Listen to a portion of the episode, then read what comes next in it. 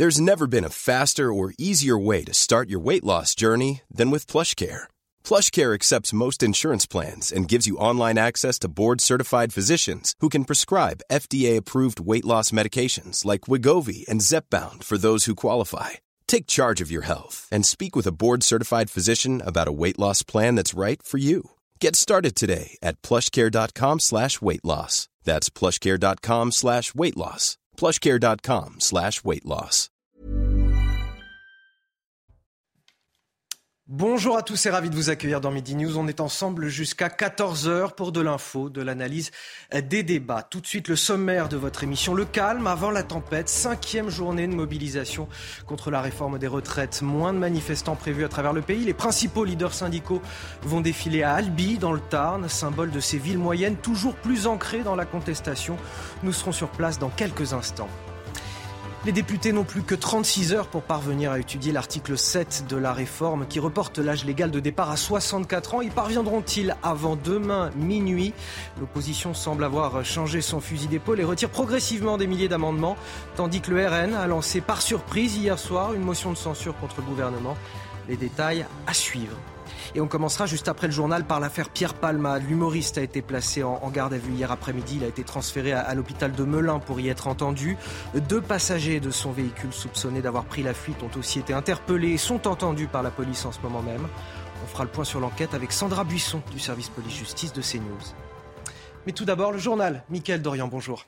Bonjour Anthony, bonjour à tous. Nouvelle journée de manifestation contre la réforme des retraites et ce jeudi, les projecteurs sont tournés vers Albi, CNews au plus proche des manifestants dans les cortèges. Marine Sabourin, vous êtes sur place.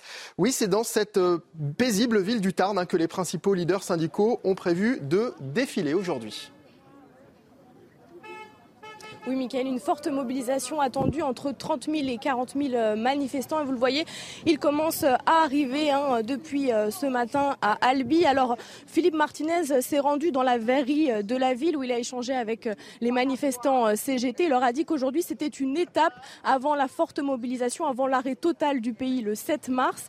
Alors, Albi, eh bien, c'est une ville qui n'a pas été choisie au hasard puisque Albi, eh bien, ce sont les terres de Jean Jaurès. Jean Jaurès qui a été enseignant de nombreuses années dans cette ville. Professeur d'histoire géo, il a été enterré ici avant d'être transféré euh, au Panthéon.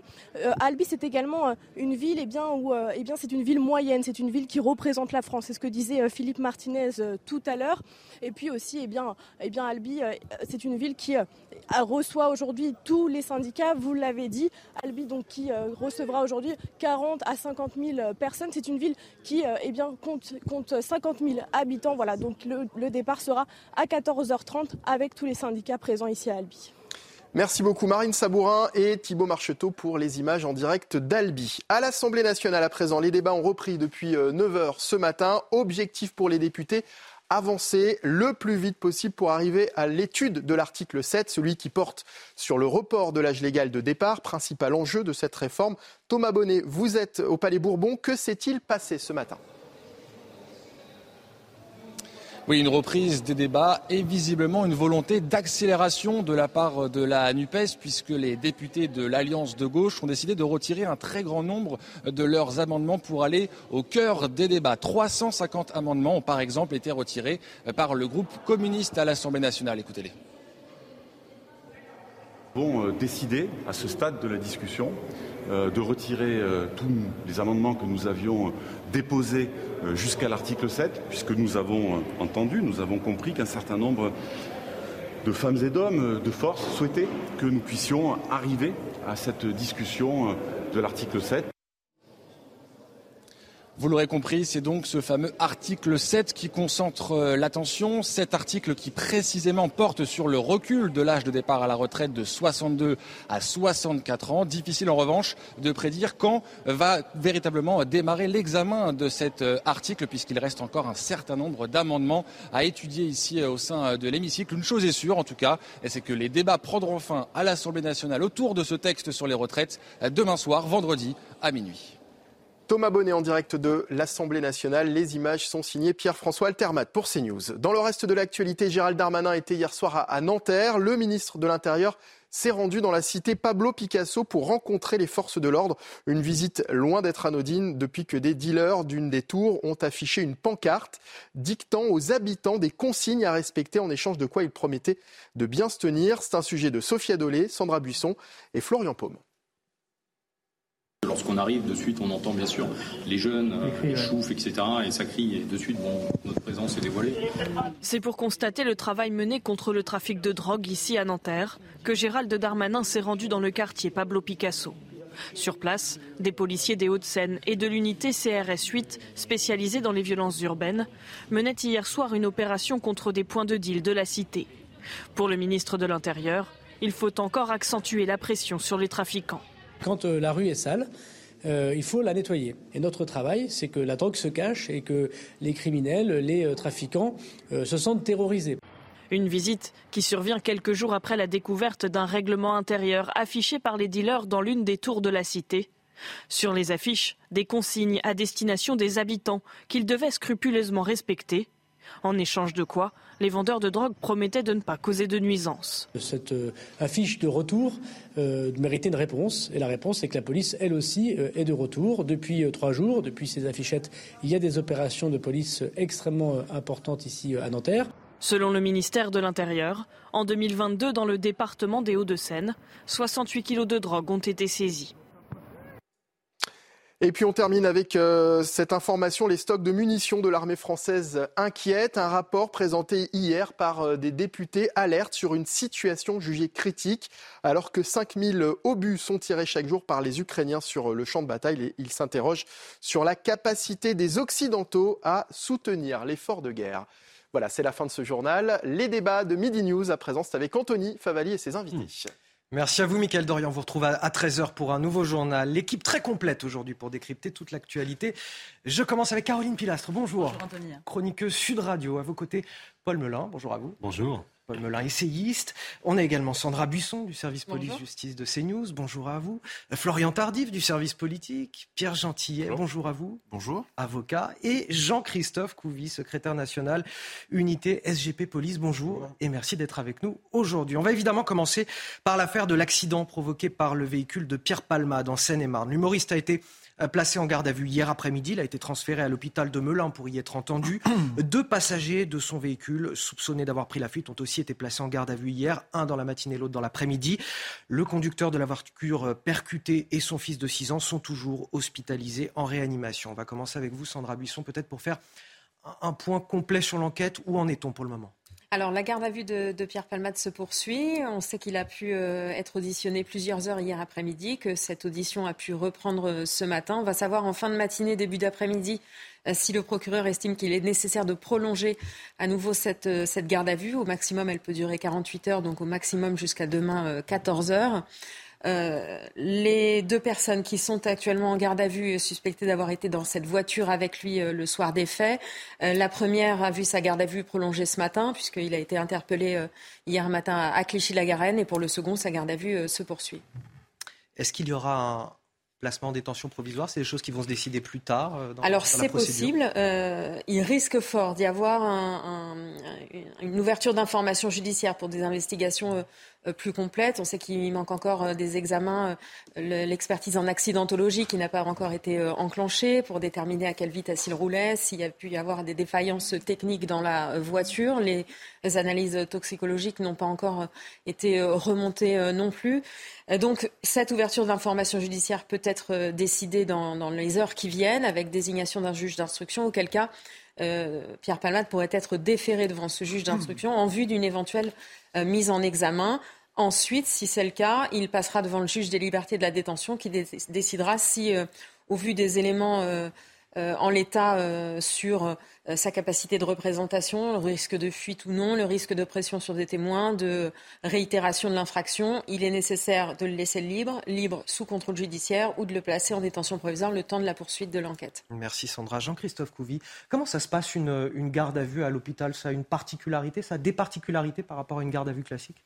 J'allais dire que la seule particularité, c'est le lieu. C'est l'endroit. Mais en fait, euh, les, droits sont respectés au même titre qu'une garde à vue normale. C'est juste que la personne est alitée. On est interrogé de la même façon. Elle est interrogée pareil. Il y a des, policiers qui gardent la chambre. Euh, la personne qui est, à l'intérieur, qui fait l'objet de la garde à vue, n'a ni télé ni téléphone. Elle ne peut pas prendre contact avec des gens, des gens de l'extérieur. Quelque part, on la met dans une bulle, une bulle judiciaire où on mène une enquête et puis euh, elle, est, à à disposition des enquêteurs et, et pour se faire auditionner. Et dès lors qu'on va passer à l'audition, effectivement, on prévient son avocat. L'avocat, souvent, on lui laisse à peu près deux heures pour venir, euh, pour venir euh, auprès de, son client. Et puis là, on commence euh, l'audition. voilà, donc et on essaie de, manifester la, la, vérité en fait. Tout, tout, ce que les enquêteurs veulent, c'est, j'allais dire, redessiner les événements qui sont passés dans les 24 à 48 heures jusqu'à. Voilà, c'est très factuel, c'est très froid parce que c'est normal. On essaie de, de, creuser un petit peu, de fermer des portes, de, notamment à des questions qu'on peut se poser. Euh, des tierces personnes qui, qui, pourraient peut-être être là et qui n'ont pas été là sur le lieu de l'accident, mais qui auraient peut-être pu participer. Je pense à des dealers, etc. voilà, on veut remonter un peu toute l'affaire. Et puis, euh, et après, euh, une fois que toute l'affaire est, est, finie, bouclée, même si ça va prendre du temps, je pense, comme, comme dit Sandra, parce qu'il y a plein encore de, questions qu'on ne pourra pas répondre en, 24 heures ou 48 heures de garde à vue, ça va être beaucoup plus long que ça. Mais après, effectivement, c'est les magistrats qui, instruisent l'affaire. Je voudrais qu'on aille du côté de l'hôtel de police de, Melun rejoindre Régine Delfour. Régine Delfour avec Jules Bedeau. Régine, c'est donc là que sont interrogés euh, depuis hier les, les, deux passagers de la voiture de Pierre Palmade soupçonnés d'avoir pris la fuite.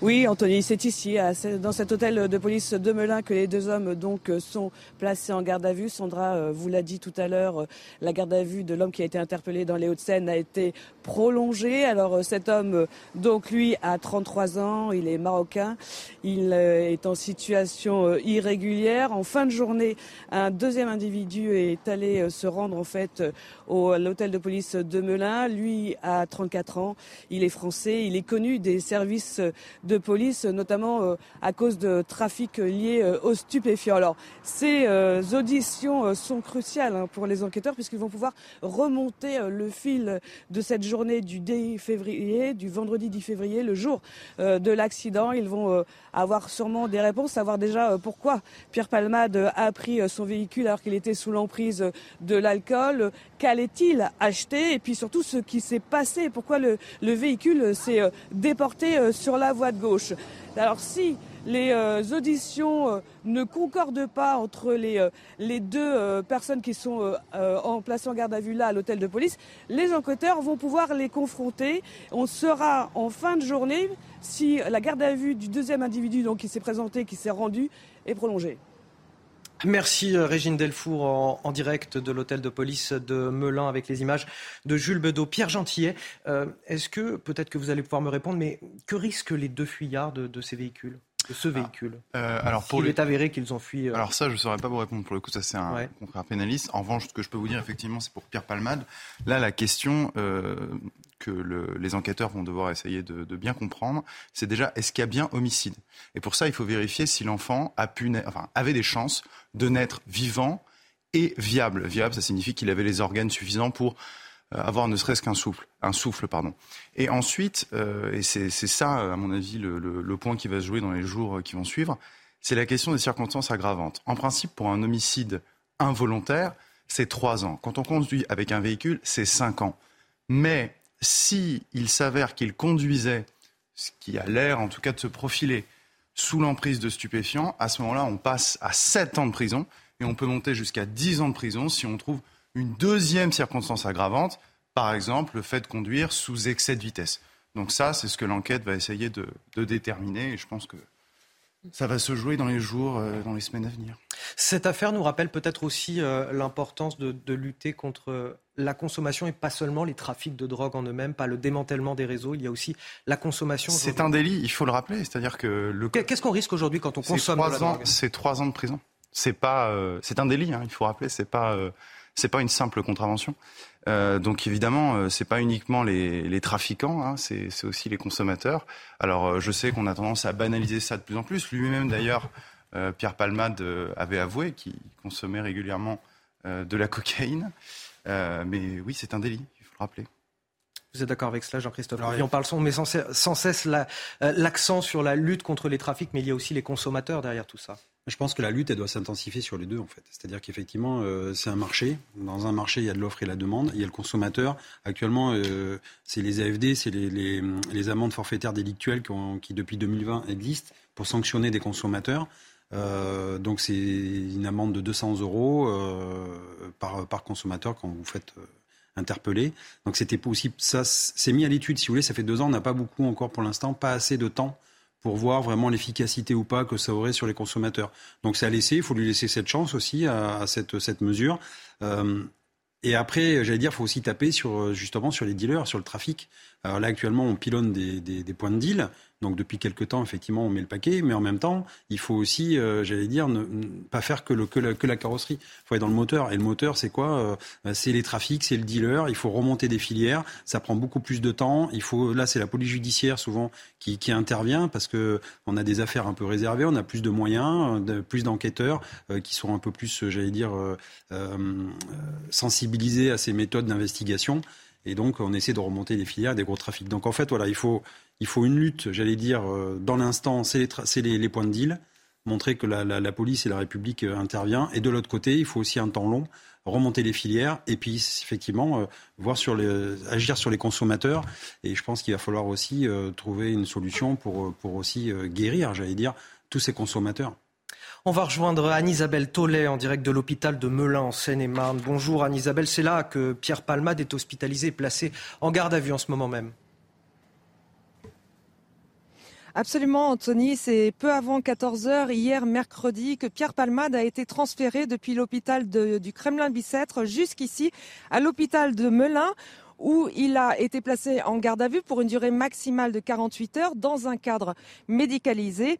L'interrogatoire a duré plusieurs heures. Hier, il a été repris ce matin pour faire la lumière sur cet accident de vendredi, faisant au moins, euh, enfin faisant trois blessés, dont un enfant et une femme qui a perdu euh, son bébé. Je rappelle qu'une enquête pour euh, homicide et blessures involontaires a été ouverte et confiée au commissariat de Melun. Et ce déplacement à Melun vise justement à faciliter euh, la présentation éventuelle de Pierre Palmade devant le juge d'instruction, puisqu'il sera euh, question, à l'issue de cette garde à vue, et avant même la fin des 48 heures, d'une possible détention provisoire, puisque euh, l'humoriste de 54 ans risque une peine de prison de 7 à 10 ans.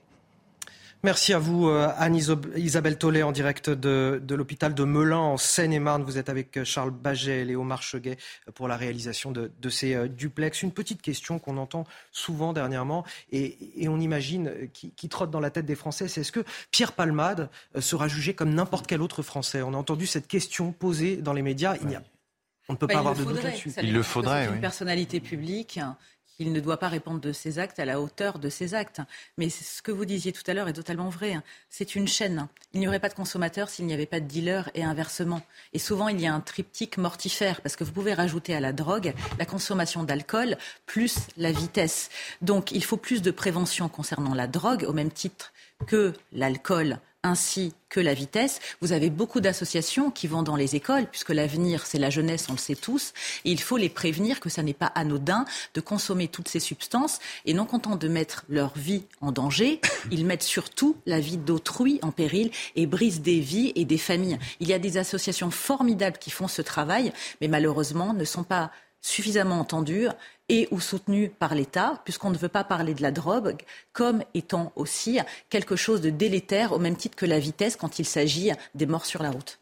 Allez, les 12h15 dans Midi News, on va euh, continuer à parler de l'actualité cette fois, une actualité politique, cinquième journée de mobilisation contre la réforme des retraites. La police euh, dit attendre une mobilisation en baisse, 450 à 650 000 personnes. On le rappelle, il y avait au moins 963 euh, 000 personnes, près d'un million quasiment dans les rues samedi dernier, selon les autorités bien sûr, 2 millions et demi selon les syndicats.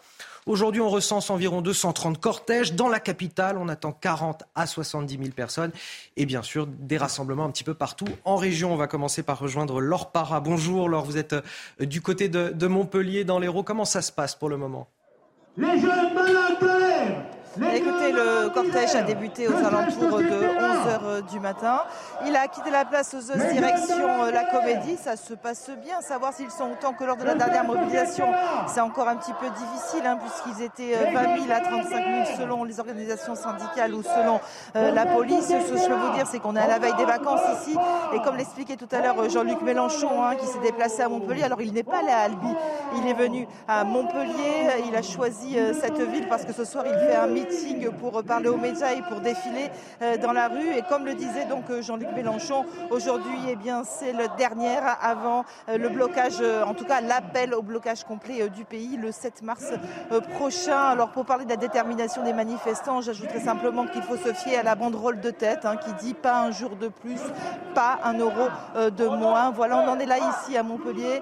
Montpellier qui est une grande ville de province. Hein, donc ce déplacement de Jean-Luc Mélenchon, c'est aussi pour montrer que tout ne se fait pas à Paris. Un Jean-Luc Mélenchon qui a d'ailleurs, euh, comment dire, critiqué assez euh, euh, virulement le, gouvernement et notamment le président. Il a parlé de son absence il a parlé de l'amateurisme du gouvernement. Il a appelé les gens à regarder chaque article parce que chaque article est sérieux. Il n'existe pas que l'article 7.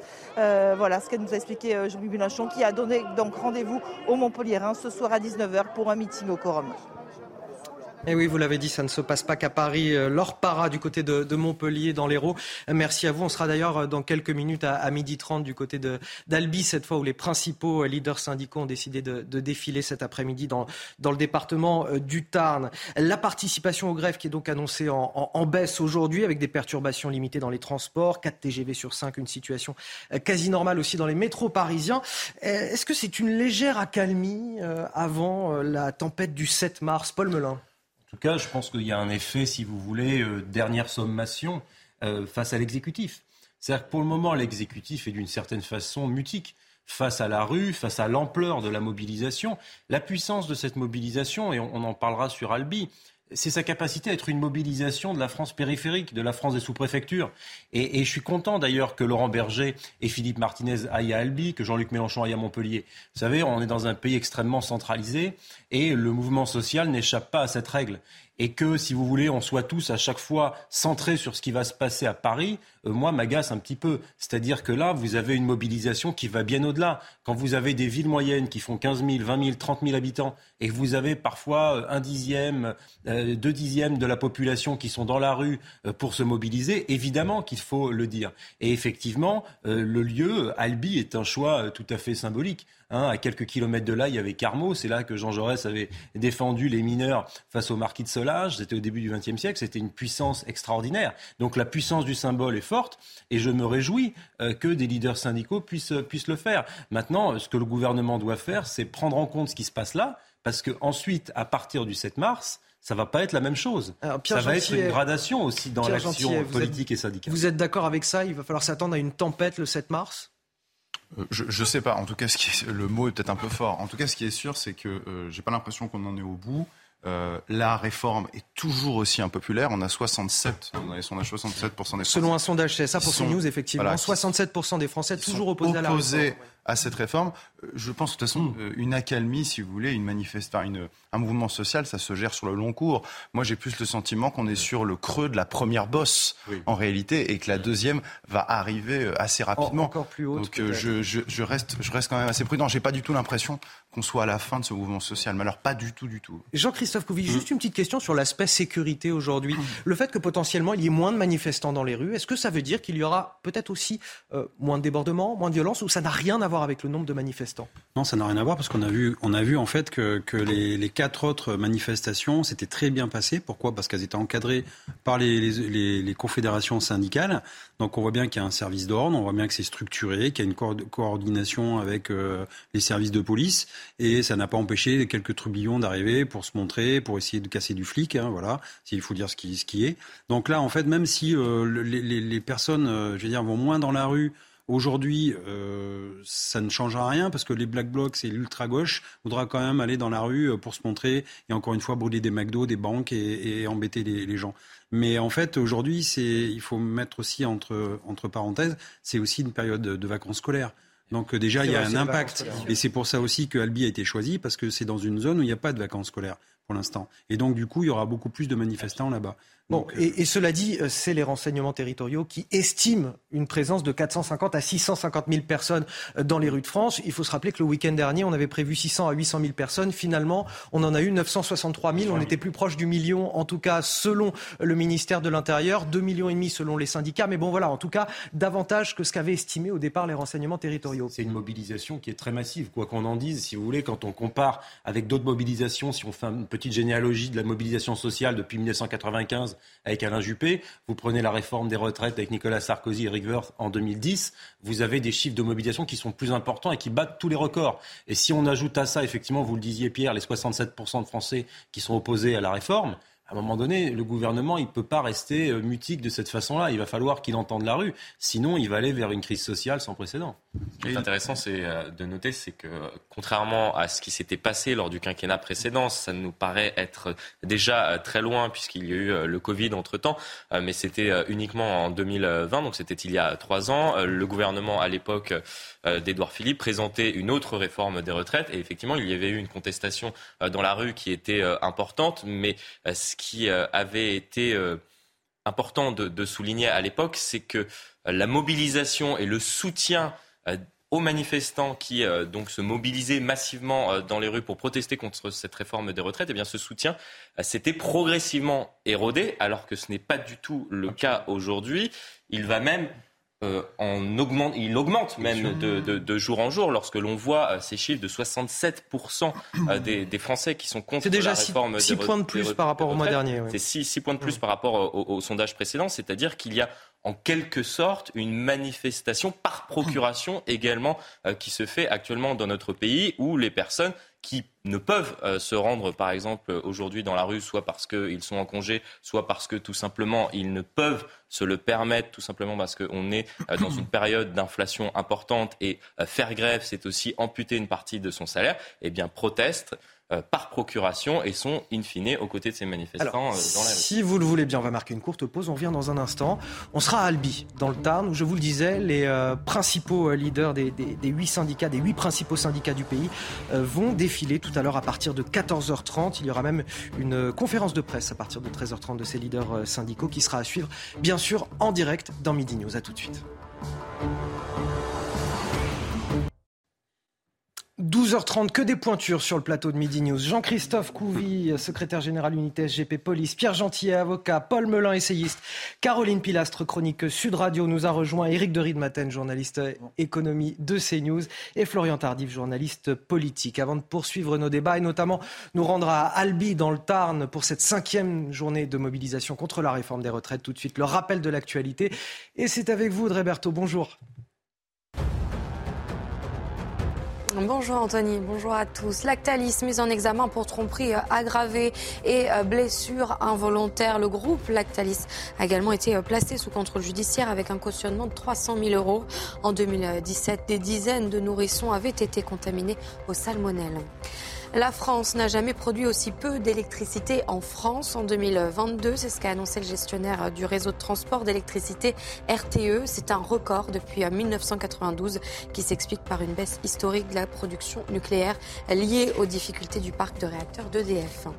Enfin, le sort de Noël Legrette sera étudié le 28 février. Le comité exécutif de la FFF se réunira à Paris pour tirer les conclusions de l'audit ayant épinglé son président. Hier, la ministre des Sports a estimé qu'il ne dispose plus de la légitimité nécessaire pour administrer et représenter le football français. Nouveauté de cette mobilisation syndicale aujourd'hui, les huit principaux leaders syndicaux défilent à Albi dans le Tarn. Ça commencera tout à l'heure à partir de, 14h30. Commune de 50 000 habitants, symbole de, ces petites villes finalement très mobilisées contre la réforme des retraites. Là-bas, les précédentes manifestations ont rassemblé jusqu'à plus de 20 000 personnes. On va retrouver sur place notre envoyée spéciale Marine Sabourin. Bonjour euh, Marine. Aujourd'hui, c'est un événement d'ampleur nationale qui se déroule à Albi. Tous les yeux sont rivés sur la ville. Oui, Anthony, euh, une forte mobilisation attendue à Albi. Vous le voyez sur les images de Thibault Marcheteau. Il commence à y avoir du monde. Vous l'avez dit, entre 30 000 et 40 000 personnes attendues. C'est énorme hein, quand on sait que la ville compte 50 000 habitants. Alors Philippe Martinez, leader de la CGT, s'est rendu ce matin dans la verrerie d'Albi. Il a expliqué que cette mobilisation n'était qu'une étape avant que le pays ne soit complètement à l'arrêt le 7 mars prochain. Il a également rappelé que ce choix d'Albi n'était pas dû au hasard déjà, car la mobilisation ces dernières semaines était très importante, 20 000 manifestants selon les syndicats.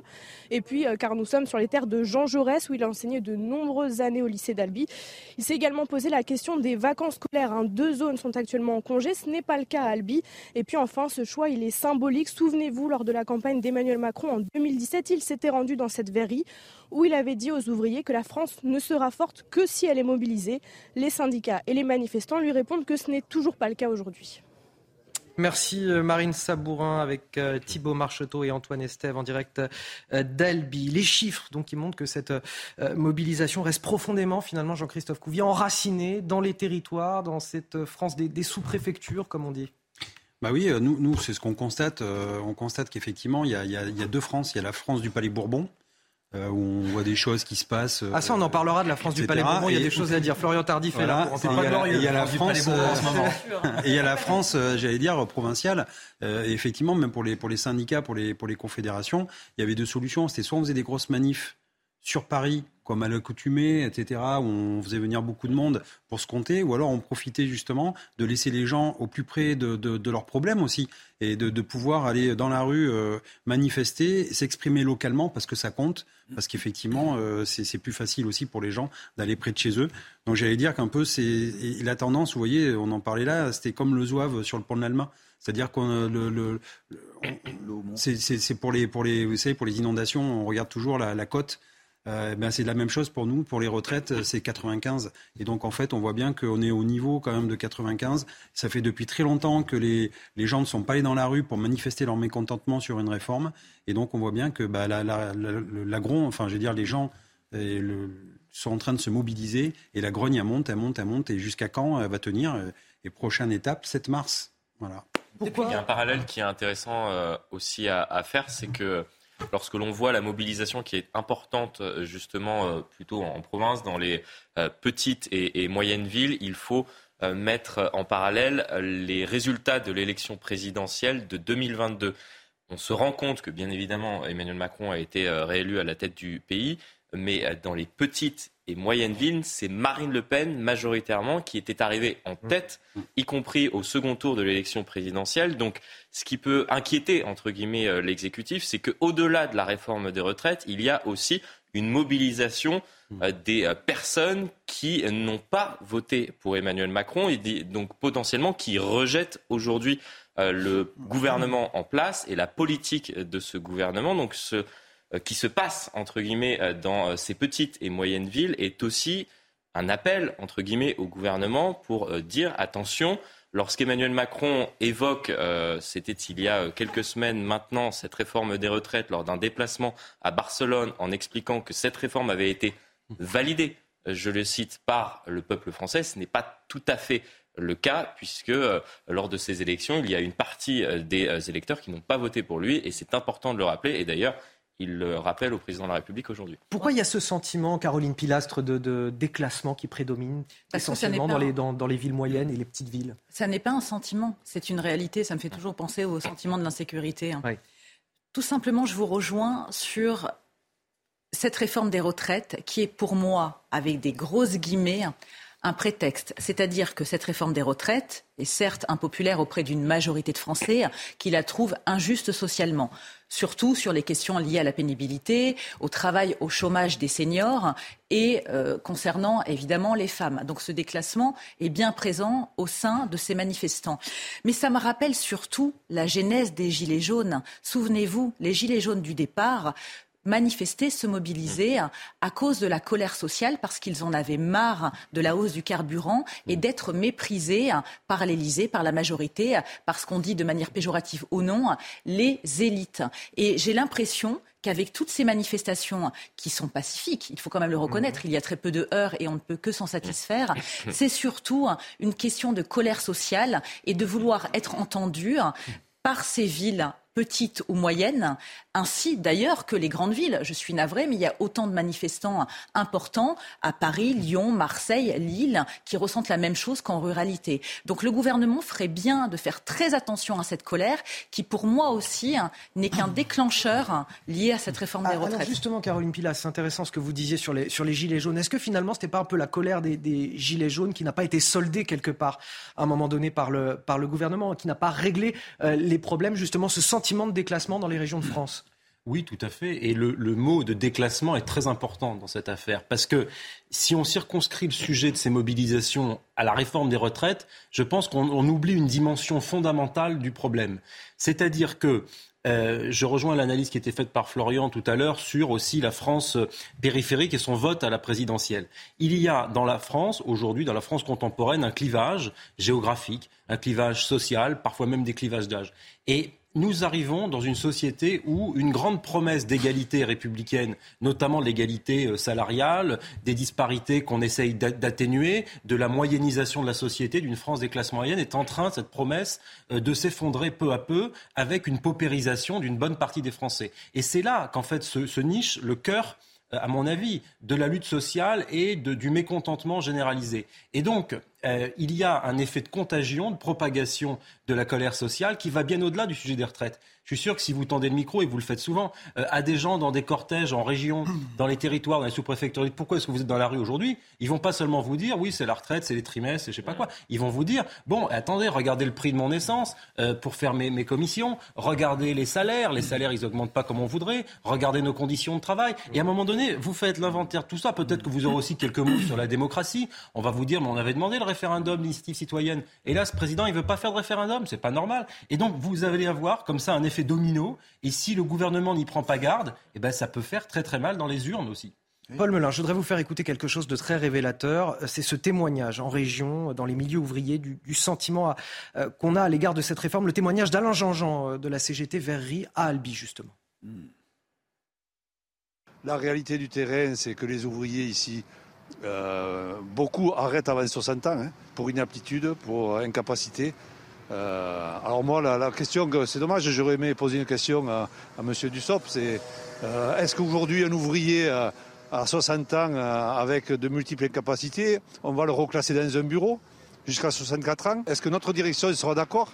Parce qu'à un moment donné aussi, nos directions, il faut qu'elles se positionnent sur cette réforme des retraites.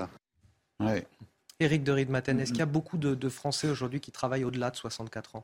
Alors, euh, aussi étonnamment que ça puisse paraître, oui, parce que euh, beaucoup, ça c'est à vous de juger, mais vous avez quand même 3,4% des 55 ans et plus, donc 3%, ça ne paraît pas beaucoup, mais ça fait quand même presque 500 000 retraités qui travaillent après euh, donc l'âge légal de la retraite. Alors ils le font, il ne faut pas l'oublier, par nécessité, parce que très souvent ils ont des petites pensions, c'est ce qu'on appelle, vous savez, le cumul emploi-retraite. Il faut voir aussi, d'après l'étude de l'INSEE, enquête emploi, euh, que ce sont des, beaucoup plus souvent des cadres d'ailleurs, ce sont des personnes qui ont peut-être été moins euh, blessées euh, dans leur carrière, hein, qui ont eu moins de mal que quand vous êtes un ouvrier dans une usine ou vous êtes un égoutier, ça c'est pas pareil. Donc les cadres qui peuvent se permettre de continuer de travailler. Ils se mettent à leur compte. Ils sont parfois même en portage salarial, comme on dit. Ils, ils, ont parfois aussi des missions de management de transition. Et donc là, oui, dans cette population, ça permet effectivement d'améliorer les fins de mois et de peut-être de rattraper le temps perdu avec des retraites qui sont décevantes, même pour eux, hein, parce qu'il n'y a pas que des cadres supérieurs. Il y a souvent des cadres dans la comptabilité, dans la gestion. Vous voyez, je disais dans cette étude tout à l'heure que même dans la restauration, parce que là, on touche le point de la pénurie de main-d'œuvre. Dans la restauration, on emploie euh, des, seniors, comme on en voit d'ailleurs souvent aux États-Unis et en Angleterre. On est toujours surpris de voir des gens âgés qui travaillent encore en, Grande-Bretagne ou aux États-Unis. Et puis, je voyais aussi qu'il y a un mouvement qui se crée pour l'emploi des seniors dans l'immobilier. C'est-à-dire vous avez des sites internet hein, qui, euh, je ne vais pas les citer, mais euh, certains permettent de placer ces plus de, 60 ans dans des emplois, 60, 62 ans, et ils peuvent être négociateurs immobiliers. Encore une fois, ce sont des cadres, hein, ce ne sont pas forcément euh, des, ouvriers qui ont démarré à 16 ans ou 18 ans, qui peuvent se permettre de continuer, ou alors ils se mettront à leur compte, mais là, c'est une autre activité, il faut qu'ils créent leur affaire. Allez, je voudrais qu'on retourne sur le terrain, retrouver euh, para du côté de Montpellier, parce que plus les minutes passent, plus il y a du monde mm. euh, du côté de Montpellier. C'est ça para Écoutez, effectivement, plus les minutes de place, plus les gens, la cortège a l'air plus dense en fait. un cortège montpelliérain qui est, cela dit en passant, assez sportif. Hein. Le parcours est assez long. Hein. On est parti maintenant depuis une grosse demi-heure, voire 45 minutes, et ils enchaînent les rues et les petites rues et les grands axes, direction place de la Comédie. Alors c'est une manifestation intergénérationnelle. Hein. Vous avez à la fois des personnes âgées, on voit aussi pas mal de jeunes dans cette mobilisation et ils marchent avec cette détermination. Les quelques petits panneaux que l'on peut apercevoir disent non à cette réforme des retraites et la banderole de tête est assez euh, euh, claire. Hein. Pas un jour de plus, pas un euro euh, de moins. Des manifestants qui sont déterminés, qui savent, en tout cas l'intersyndicale sait que peut-être il y aura un petit peu moins de monde cette fois-ci, hein, parce que demain c'est les vacances scolaires dans cette zone hein, de Montpellier où je me trouve. Il n'empêche que c'est une façon de relancer la machine avant le 7 mars, puisque Jean-Luc Mélenchon, qui était présent aujourd'hui à Montpellier, racontait tout à l'heure que le 7 mars, c'était un appel à bloquer euh, tout le pays et quelles que soient les personnes avec qui j'ai parlé dans la mobilisation, ils sont déjà euh, dans ce rendez-vous euh, du 7 mars. Ce n'est pas trop tard pour eux, même si les discussions à l'Assemblée d'ici là se seront achevées. Merci à vous, euh, Laure en direct de Montpellier, dans l'Hérault. Ces images de Laure qui nous rappellent que l'opinion publique est aussi majoritairement contre cette réforme. Vous le rappeliez tout à l'heure, Pierre Gentiem et notre sondage chez News, 67% des Français se disent opposés à cette euh, réforme, une proportion qui a euh, augmenté de 6 points en l'espace d'un mois. Ça représente désormais deux tiers de la population. Autre question posée également aux Français face à cette opposition. Le gouvernement doit-il retirer sa réforme? Et là aussi, les Français répondent oui à 65%. Euh, on va parler aussi de ce qui se passe à, l'Assemblée, si vous le voulez bien, puisque les députés, et c'est toute la question, parviendront-ils jusqu'à l'article 7 de la réforme des retraites, l'article justement qui porte l'âge légal à 64 ans et qui cristallise en, ce moment toutes les oppositions. Un, petit peu moins de 36 heures désormais de la fin des débats. Progressivement, les écologistes, les insoumis, les communistes ont décidé de retirer leurs, leurs amendements. Écoutez tout d'abord Pierre Daréville, député communiste des Bouches-du-Rhône, et puis on en parle avec vous, Florian Tardif, juste après. Manifestement, nous n'arriverons pas euh, au bout de cette euh, discussion, de ce texte. Euh, il ne sortira pas de l'Assemblée nationale avec la légitimité que certains espéraient lui conférer. compte tenu de cette réalité-là, nous avons décidé, à ce stade de la discussion, de retirer tous les amendements que nous avions déposés jusqu'à l'article 7, puisque nous avons entendu, nous avons compris qu'un certain nombre de femmes et d'hommes de force souhaitaient que nous puissions arriver à cette discussion euh, de l'article 7 pour euh, démasquer encore un peu plus les intentions euh, de chacune et de chacun sur ce texte. Alors je voudrais qu'on fasse le point avec vous, Florian Tardif. Concrètement, on en est où là? Parce que ces dernières heures, tout s'est accéléré. On a vu que les. Oui, effectivement, on en est toujours à l'étude de l'article 3, mais les députés, notamment les députés de gauche, qui ont déposé 18 000 amendements sur les 20 000 qui ont été euh, déposés par, par les oppositions et, la majorité ont décidé de retirer un certain nombre euh, d'amendements. On vient d'entendre les, députés du, PC. C'est également le cas chez euh, les écologistes. au sein du, Parti socialiste ou bien au sein de la, France insoumise. Après, est-ce qu'on arrivera, puisque les débats à l'Assemblée nationale vont s'arrêter demain soir à minuit et le texte sera directement envoyé au Sénat il n'y a pas besoin euh, que, ce texte soit, soit voté à l'Assemblée euh, nationale. C'est euh, un dispositif assez particulier puisque cette réforme des retraites est étudiée en PLFSS rectificatif, c'est-à-dire que voilà, il y a, un mode de, de, fonctionnement particulier. Je ne vais pas rentrer dans les détails parce que c'est assez complexe. Alors, la volonté euh, euh, des, oppositions, c'est d'arriver à cet article 7. Qu'est-ce que cet article 7 Il prévoit de décaler l'âge légal de départ à la retraite de 62 à 64 ans. C'est ce qui cristallise euh, les, mécontentements et, l'opposition. Pourquoi arriver à, cet article-là? Tout simplement pour montrer qu'il y a une majorité qui est minoritaire, entre guillemets, à l'Assemblée nationale, que l'ensemble des oppositions euh, et contre ce projet de réforme et de mettre également euh, le parti euh, Les Républicains euh, face à ces euh, contradictions potentiellement, puisque les républicains ont à plusieurs reprises euh, proposé de décaler l'âge légal de départ à la retraite à 65 ans. Est-ce qu'ils vont voter ou non ce projet de réforme alors qu'ils sont dans l'opposition et en même temps qu'ils proposaient grosso modo la même chose? Alors on pourra très bien me rétorquer que bien évidemment c'était au sein d'un programme plus large, je, je, le conçois, mais ils proposaient de décaler l'âge légal de départ à la retraite de, de 62 à 65 ans. Donc voilà. C'est, il y a moyen qu'on arrive jusqu'à un vote demain soir non. Pourquoi euh, Il y a 4388 amendements sur l'article 7. On a étudié en, l'espace de, de, 10 jours un peu plus de 700, voire 800 amendements, je crois. 4388, vous avez très Autant bien compris. Autant dire que c'est impossible. Sans être euh, un expert en ah, mathématiques, alors, je, je voulais vous poser la question autour de la table. Finalement, est-ce que le, gouvernement, comme l'opposition, en tout cas la majorité comme l'opposition, ont intérêt à ce qu'on on finisse par, euh, par voter cet article ou pas? Parce que certains disent à, gauche, euh, si l'article 7 est voté, euh, ça va démobiliser le pays dans la rue. Euh, non, le gouvernement, si c'est pas voté, ça risque de le mettre en difficulté. Voilà. Pas forcément, parce qu'on comprend bien qu'il y a une double bataille. En fait, en tout cas, on essaie de nous jouer une double bataille entre d'un côté l'Assemblée nationale et de l'autre, enfin le Parlement, mais ici l'Assemblée nationale et de l'autre côté la rue. Mais en réalité, ce qu'il faut bien comprendre, c'est que même par miracle, si l'article 7 était soumis au vote et que l'article 7 euh, emportait euh, une opposition, je, vous rappelle quand même que dans la Constitution, il reste euh, ce que Michel Debré appelait, je crois, le, le fusil de l'exécutif braqué contre le Parlement, c'est l'article 49.3. Mmh. Et cet article 49.3 permet de toute façon de, passer en force. Donc j'ai envie de vous dire, je, vais passer sans doute pour très pessimiste pour euh, beaucoup de manifestants, mais je, pense qu'au vu de l'intention du gouvernement et au vu des pouvoirs dont il dispose, au vu notamment du pouvoir constitutionnel qui est conféré au gouvernement, je je pense que cette réforme va passer, en tout cas s'agissant de l'âge, parce que pour l'instant, il y a des concessions qui ont été faites. ça va permettre aussi à, toute, euh, toute, la gauche, toute l'opposition de crier à la tyrannie finalement, de dire euh, voilà. Mais oui, mais elle crie à la tyrannie. Vous savez, la gauche a un problème avec la 5 République, de toute façon, c'est pas connu, hein, c'est bien connu. Depuis 1958, ils n'ont jamais accepté euh, le système présidentiel dans lequel De Gaulle nous a emmenés. Vous savez, accessoirement, alors on peut ne pas être d'accord avec Emmanuel Macron, avec sa politique, ce qui est plutôt mon cas, mais regardez, on est dans une situation assez exceptionnelle aujourd'hui, c'est-à-dire que nous avons un Parlement où il n'y a pas de majorité absolue, il n'y a qu'une majorité relative. Et pourtant, on va voir que l'exécutif, avec cet article 49.3, qu'on le veuille ou qu'on le déplore, eh ben, il peut continuer à diriger grâce aux outils présidentiels, grâce aux outils de la Cinquième République. Encore une fois, je, je, ne me réjouis pas du fond, mais je constate tout de même que nous avons des institutions qui ne sont pas paralysées parce que nous avons ces outils constitutionnels.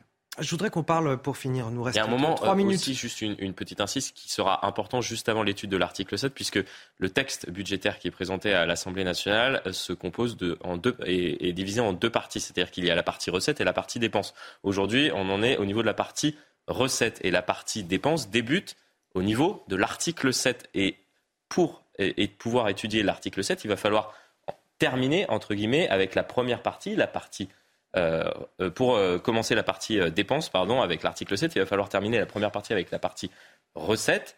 Et comment terminer avec la partie recettes? Il faudra procéder à un vote. Et je pense que la stratégie des opposants politiques à la majorité présidentielle à l'Assemblée nationale, c'est d'arriver jusqu'au vote de la première partie pour voir si, oui ou non, le gouvernement est capable de faire voter mmh. ou non cette première partie. C'est-à-dire que si la partie recette n'est pas votée à l'Assemblée nationale, imaginez le signal qui est envoyé, c'est-à-dire que la réforme ne sert à rien. Il n'y aura que des dépenses, c'est-à-dire que la volonté du gouvernement de, euh, entre guillemets, euh, obtenir des recettes supplémentaires pour combler euh, dans le futur le, déficit structurel annoncé ne servira à rien. Imaginez le signal envoyé si le gouvernement et la majorité présidentielle sont minoritaires à ce moment-là dans l'hémicycle. Je pense que c'est la stratégie dont peu de personnes euh, parlent euh, actuellement, mais c'est la stratégie cachée des, opposants politiques. Florian Tardif, j'ai une question pour vous. Il nous reste une minute trente. Vous voyez ces images en direct de l'Assemblée nationale. Et il y en a un que ça agace particulièrement, ce qui se passe en, ce moment à l'Assemblée, c'est Emmanuel Macron. Emmanuel Macron, euh, qui, s'il ne s'exprime pas ouvertement sur, sur les travaux de l'Assemblée, profite du, huis clos finalement du Conseil des ministres pour dire ce qu'il pense et puis pour lâcher les coups, notamment à l'égard de, de, la NUPES. Les oppositions n'ont plus de boussole et sont totalement perdues, dit-il. Elles considèrent comme d'habitude, que les Français ne sont que le décor de leur action, faute d'être au cœur de leurs préoccupations. Il a raison euh, sur un point. Quand il dit que les oppositions ont perdu leur boussole, il faut rappeler, je l'ai rappelé tout à l'heure, que les républicains euh, proposaient de décaler l'âge légal de départ à la retraite de 62 à 65 et que euh, les députés socialistes qui s'opposent aujourd'hui à cette réforme des retraites, à la durée de cotisation qui serait allongée à 43 annuités pour quasiment l'ensemble de la population, eh bien, ces députés ont voté pour certains, à commencer par Olivier, Faure, le premier secrétaire du, Parti socialiste, a voté euh, cette réforme qui était la réforme Touraine lors du quinquennat Hollande. Donc soit il a été frappé euh, d'amnésie euh, entre 2014 et, 2023.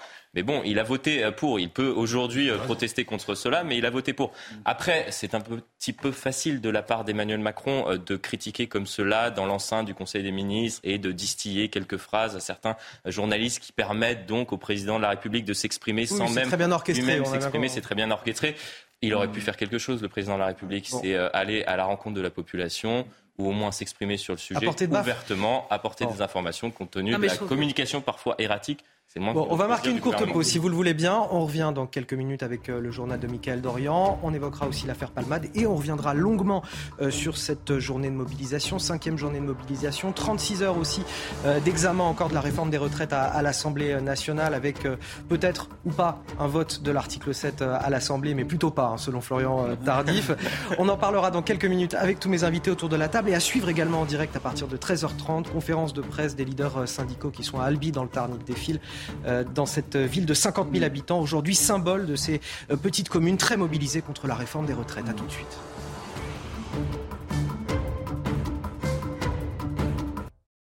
De retour dans Midi News, toujours pour décrypter l'actualité ensemble jusqu'à 14h. On parlera très largement de la réforme des retraites, la mobilisation du jour, cinquième acte de cette mobilisation et notamment à Albi. Avant de poursuivre les débats avec mes invités, tout de suite le journal de Mickaël Dorian.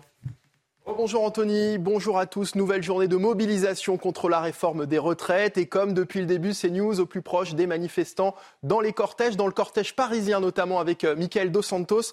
Michael, pour cette euh, cinquième journée, le point de rendez-vous a été donné place de la Bastille. Comment est l'ambiance à moins d'une heure du coup d'envoi officiel de cette manifestation? Écoutez, l'ambiance ici est, euh, assez calme. Hein. Il y a euh, très peu de monde, une heure avant le, départ du cortège vers, euh, vers la place d'Italie. les forces de l'ordre aussi se font assez discrètes. Les commerces fonctionnent avec une extrême sérénité. Comme vous pouvez le voir, ils sont pour le moment tous ouverts. Seuls les banques, les établissements bancaires ont pris la peine de se barricader pour se protéger des éventuels casseurs. Alors pour le moment, on entend surtout les sonos des chars, des différentes organisations euh, syndicales, des euh, musiques hein, qui se mêlent aussi aux odeurs de nourriture des différents stands, euh, puisque c'est l'heure de déjeuner. reste à savoir en tout cas si cette mobilisation sera plus importante que samedi dernier. Ils étaient 93 000 manifestants selon le ministère de l'Intérieur, 500 000 selon les organisations syndicales.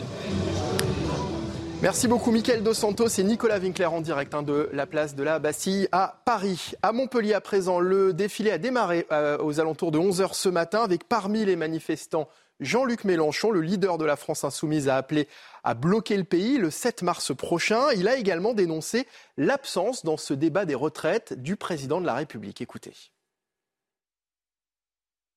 Le président de la République est plus absent que jamais. des échos qu'on a on voit qu'il ne réalise pas l'état de tension du pays et il n'a pas pris conscience. Et par conséquent, euh, il y a absolument besoin que par une action euh, aussi déterminée que celle d'aujourd'hui, mais surtout celle du 7 mars, que nous avons le temps de préparer, euh, il lui soit donné la leçon qu'il doit recevoir. La mobilisation dans les transports à présent et à la SNCF avec un taux de grévistes en forte baisse, 14% selon une source syndicale contre 25% mardi dernier, 36,5% le 31 janvier et 46,3% le 19 janvier dans le détail. Et selon les chiffres provisoires à la mi-journée, on compte 36% de grévistes chez les conducteurs, 20% chez les contrôleurs ou encore 13,5% chez les aiguilleurs. Dans le reste de l'actualité, une rafale de Kalachnikov tirée dans le quartier de Malakoff à Nantes, un quartier rongé par le trafic de drogue. Lors de ces tirs, une balle perdue s'est logée dans une chambre à coucher où trois enfants étaient en train de jouer. Écoutez leur maman, depuis 2014, elle demande son relogement et vit dans la peur. c'est un enfer. Je suis rendue à trois voitures cramées. Ça tire, il y, a, toujours des problèmes dans ce quartier, toujours des jeunes. C'est trop. Donc, euh, voilà, pour moi, c'est un gros problème. Et niveau sécurité des enfants, moi qui est maman, mais les autres enfants qui, qui sont dans ce quartier, je, ils sont pas en sécurité. depuis que je suis arrivée ici, depuis 2014, en un mois, j'ai voulu déjà partir. Donc, euh, jusqu'à maintenant, je n'ai pas réussi. Et là, pour la sécurité de mes enfants, pour nous, on, quitte euh, Nantes. Et puis après Camailleux ou encore Pinky, une autre enseigne française va bientôt fermer ses boutiques. Il s'agit de San Marina. L'entreprise devrait être placée en liquidation judiciaire lundi prochain. Une annonce brutale pour les 680 salariés. Stéphanie Rouquier. Pour écouler les stocks, depuis hier matin, tous les modèles se vendent à moitié prix. Ben, c'est triste, voilà, c'est triste. Et là, ben, on est venu jeter un coup d'œil. Ah ben, c'est dommage parce que c'est une enseigne que j'aimais beaucoup. Euh, bon, bon produit, rapport qualité-prix. c'est vraiment dommage. Des clients attristés car ce magasin de vitrolles, comme les 162 autres boutiques San Marina, pourrait définitivement fermer dans deux jours. Endetté depuis la crise sanitaire et sous redressement judiciaire, l'enseigne devrait être placée en liquidation lundi prochain. Moi, j'ai toujours été cliente de San Marina, cliente aussi de Camailleux, juste en face, là. C'est malheureux pour nous, mais encore plus pour les salariés. Toutes les entreprises françaises ferment et c'est dramatique. Peut-être qu'il faudrait alléger certaines euh, charges, les impôts aussi qu'on paye beaucoup. Euh, lever des aides quand il y en a trop, là où euh, c'est pas. il faut qu'il y en ait un peu moins pour équilibrer et garder notre patrimoine français. L'enseigne créée en 1981 compte 680 salariés. Et voilà, c'est la fin de ce journal. Bon après-midi sur CNews en compagnie d'Anthony Favali et la suite de Midi News avec ses invités. Merci à vous, Mickaël Dorian. Justement, mes invités, je vous les présente pour ceux qui nous rejoignent. Il s'agit de Paul Melun, Caroline Pilastre, euh, Jean-Christophe Couvi, Pierre Gentillet, notre journaliste Florian Tardif et vient de nous rejoindre sur ce plateau euh, Amaury Bucco du service police-justice de CNews, puisqu'on va parler euh, de l'affaire de l'accident provoqué par le véhicule de Pierre Palmade en Seine-et-Marne. L'humoriste a, donc été placé euh, en garde à vue hier après-midi. Il a été transféré à l'hôpital de, de, Melun pour y être entendu. deux passagers de son véhicule soupçonnés d'avoir pris la fuite ont aussi été placés en garde à vue. Le conducteur de la voiture percutée et son fils de 6 ans sont toujours hospitalisés en réanimation.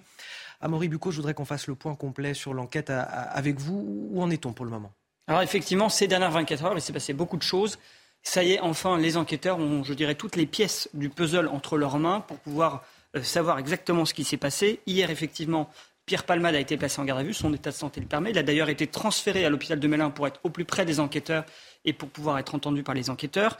Euh, les deux passagers ont effectivement euh, été retrouvés. L'un a été placé en garde à vue euh, hier matin, interpellé, placé en garde à vue. Alors lui, hein, il s'agit d'un homme de 33 ans, inconnu des services de police, de nationalité marocaine et en situation irrégulière. et puis l'autre, le second, lui, il a été, il a été placé en garde à vue un peu plus tard, en fin de journée, vers 18 heures son avocat avait euh, au préalable prévenu la police hein, qu'il allait se rendre. Euh, lui, il s'agit d'un homme de nationalité française qui est euh, connu de, la police pour des affaires de stupéfiants. donc ça, c'est côté suspect. Alors les deux passagers, ils vont être entendus non seulement parce qu'ils sont suspectés de non-assistance à personne en danger, puisqu'ils étaient dans la voiture et qu'ils ont fui. Ils sont aussi peut-être complices des blessures et de l'homicide involontaire, puisque ils ont peut-être eu un rôle actif dans la voiture au moment de l'accident. Et enfin, il y a cette seconde enquête aussi hein, pour la détention de stupéfiants qui est menée par la gendarmerie, quant à elle. Et là aussi, ben, peut-être que ces deux personnes ont un rôle. L'un, peut-être, imaginons, hein, le dealer euh, de Pierre Palmade, on ne sait pas. Mais tout, tout, ça, c'est les questions qui vont être euh, creusées par les forces de l'ordre. Et, euh, et puis, du côté des victimes, eh bien, l'avocat hein, s'est exprimé dans plusieurs médias et et nous a donc euh, expliqué que bien les, blessures sont toujours là, que les, victimes sont toujours dans un état grave, euh, et notamment le petit enfant de 6 ans hein, qui, euh, qui est défiguré, voilà, effectivement, qui n'aurait plus de mâchoire inférieure, et son papa qui lui aussi s'est fait broyer donc entre le volant et le siège, hein, c'est ce qu'expliquait l'avocat, est toujours aussi lui dans un état grave. Bien sûr, c'est important de le rappeler puisque ce sont elles les victimes de cet accident, Pierre Gentillet. Oui, c'est-à-dire que je pense que là, il faut bien, il faut bien comprendre que euh, on, a tendance ces dernières années à banaliser le phénomène de la drogue, mais quand on voit le drame dans lequel est cette famille, ces familles aujourd'hui. Hein. C'est vrai que ça nous amener à réfléchir. là, je le disais tout à l'heure, il y a une enquête qui va essayer de comprendre un petit peu les circonstances dans lesquelles l'accident a lieu et en particulier l'état dans lequel était Pierre Palmade. Euh, je le répète, si euh, on a une circonstance aggravante, si tant est qu'on arrive à prouver qu'il y a bien un homicide involontaire, avec une circonstance aggravante, on passera à 7 ans de prison. Avec deux circonstances aggravantes, on pourra porter la peine jusqu'à 10 ans de prison. Mais là, maintenant, c'est le travail de l'enquête. Jean-Christophe Couvi, euh, ce que rappelait Amaury Bucco, c'est que désormais, on a à minima toutes les pièces du puzzle en main pour reconstituer ce qui s'est passé. Alors, c'est pas encore terminé, ça se construit, le puzzle se construit, effectivement. Euh, on verra d'ailleurs si à la fin de la garde à vue, on a assez d'éléments euh, pour, pour décrire euh, ce qui s'est réellement passé et, et j'allais dire le, le, modus operandi, comme on dit, enfin le mode opératoire, etc. Enfin, voilà. Et donc, on verra si c'est assez. Après, bah, il faut que la garde à vue est terminée, mais on passe sur un autre régime judiciaire. après, ce qu'il ce qu'il faut remarquer, en fait, c'est c'est que ce, ce, cas-là, en fait, qui est, qui est effectivement euh, mis sous le feu des médias, c'est ce qu'on voit, nous, policiers, tous les jours. Et tous les jours, on voit ça dans la société française. Tous les jours, effectivement, il y a des, des, des accidents de la vie euh, où des vies sont détruites, euh, des, des familles aussi euh, sont détruites. Là, là, on parle des, des, des, victimes. Il y a la société qu'il faut réparer, les victimes qu'il faut réparer, et dire, en fait, juste qu'on a honte, ça suffit pas. Ça suffit pas à dire ça parce que ce cas-là, il doit servir aussi pour après. C'est-à-dire, il faut, c'est une prise de conscience quelque part. Mais on n'est pas sur un fait divers, on est sur un fait de société en fait. Ben oui. Euh, d'ailleurs, euh, au départ, on parle de chemsex, hein, c'est, c'est, c'est chemical sex. Voilà, c'est un phénomène qui touche des, quelques milieux euh, et pas que des gens, j'allais dire, qui ont de l'argent qui touche aussi euh, toute une partie de la population. C'est des dérives où on s'enferme pendant deux jours et on prend toutes sortes de drogues, pas forcément de la cocaïne, ça peut être de l'héroïne, ça peut être du GHB, du GBL, enfin plein de plein de drogues, euh, j'allais dire même artificielles.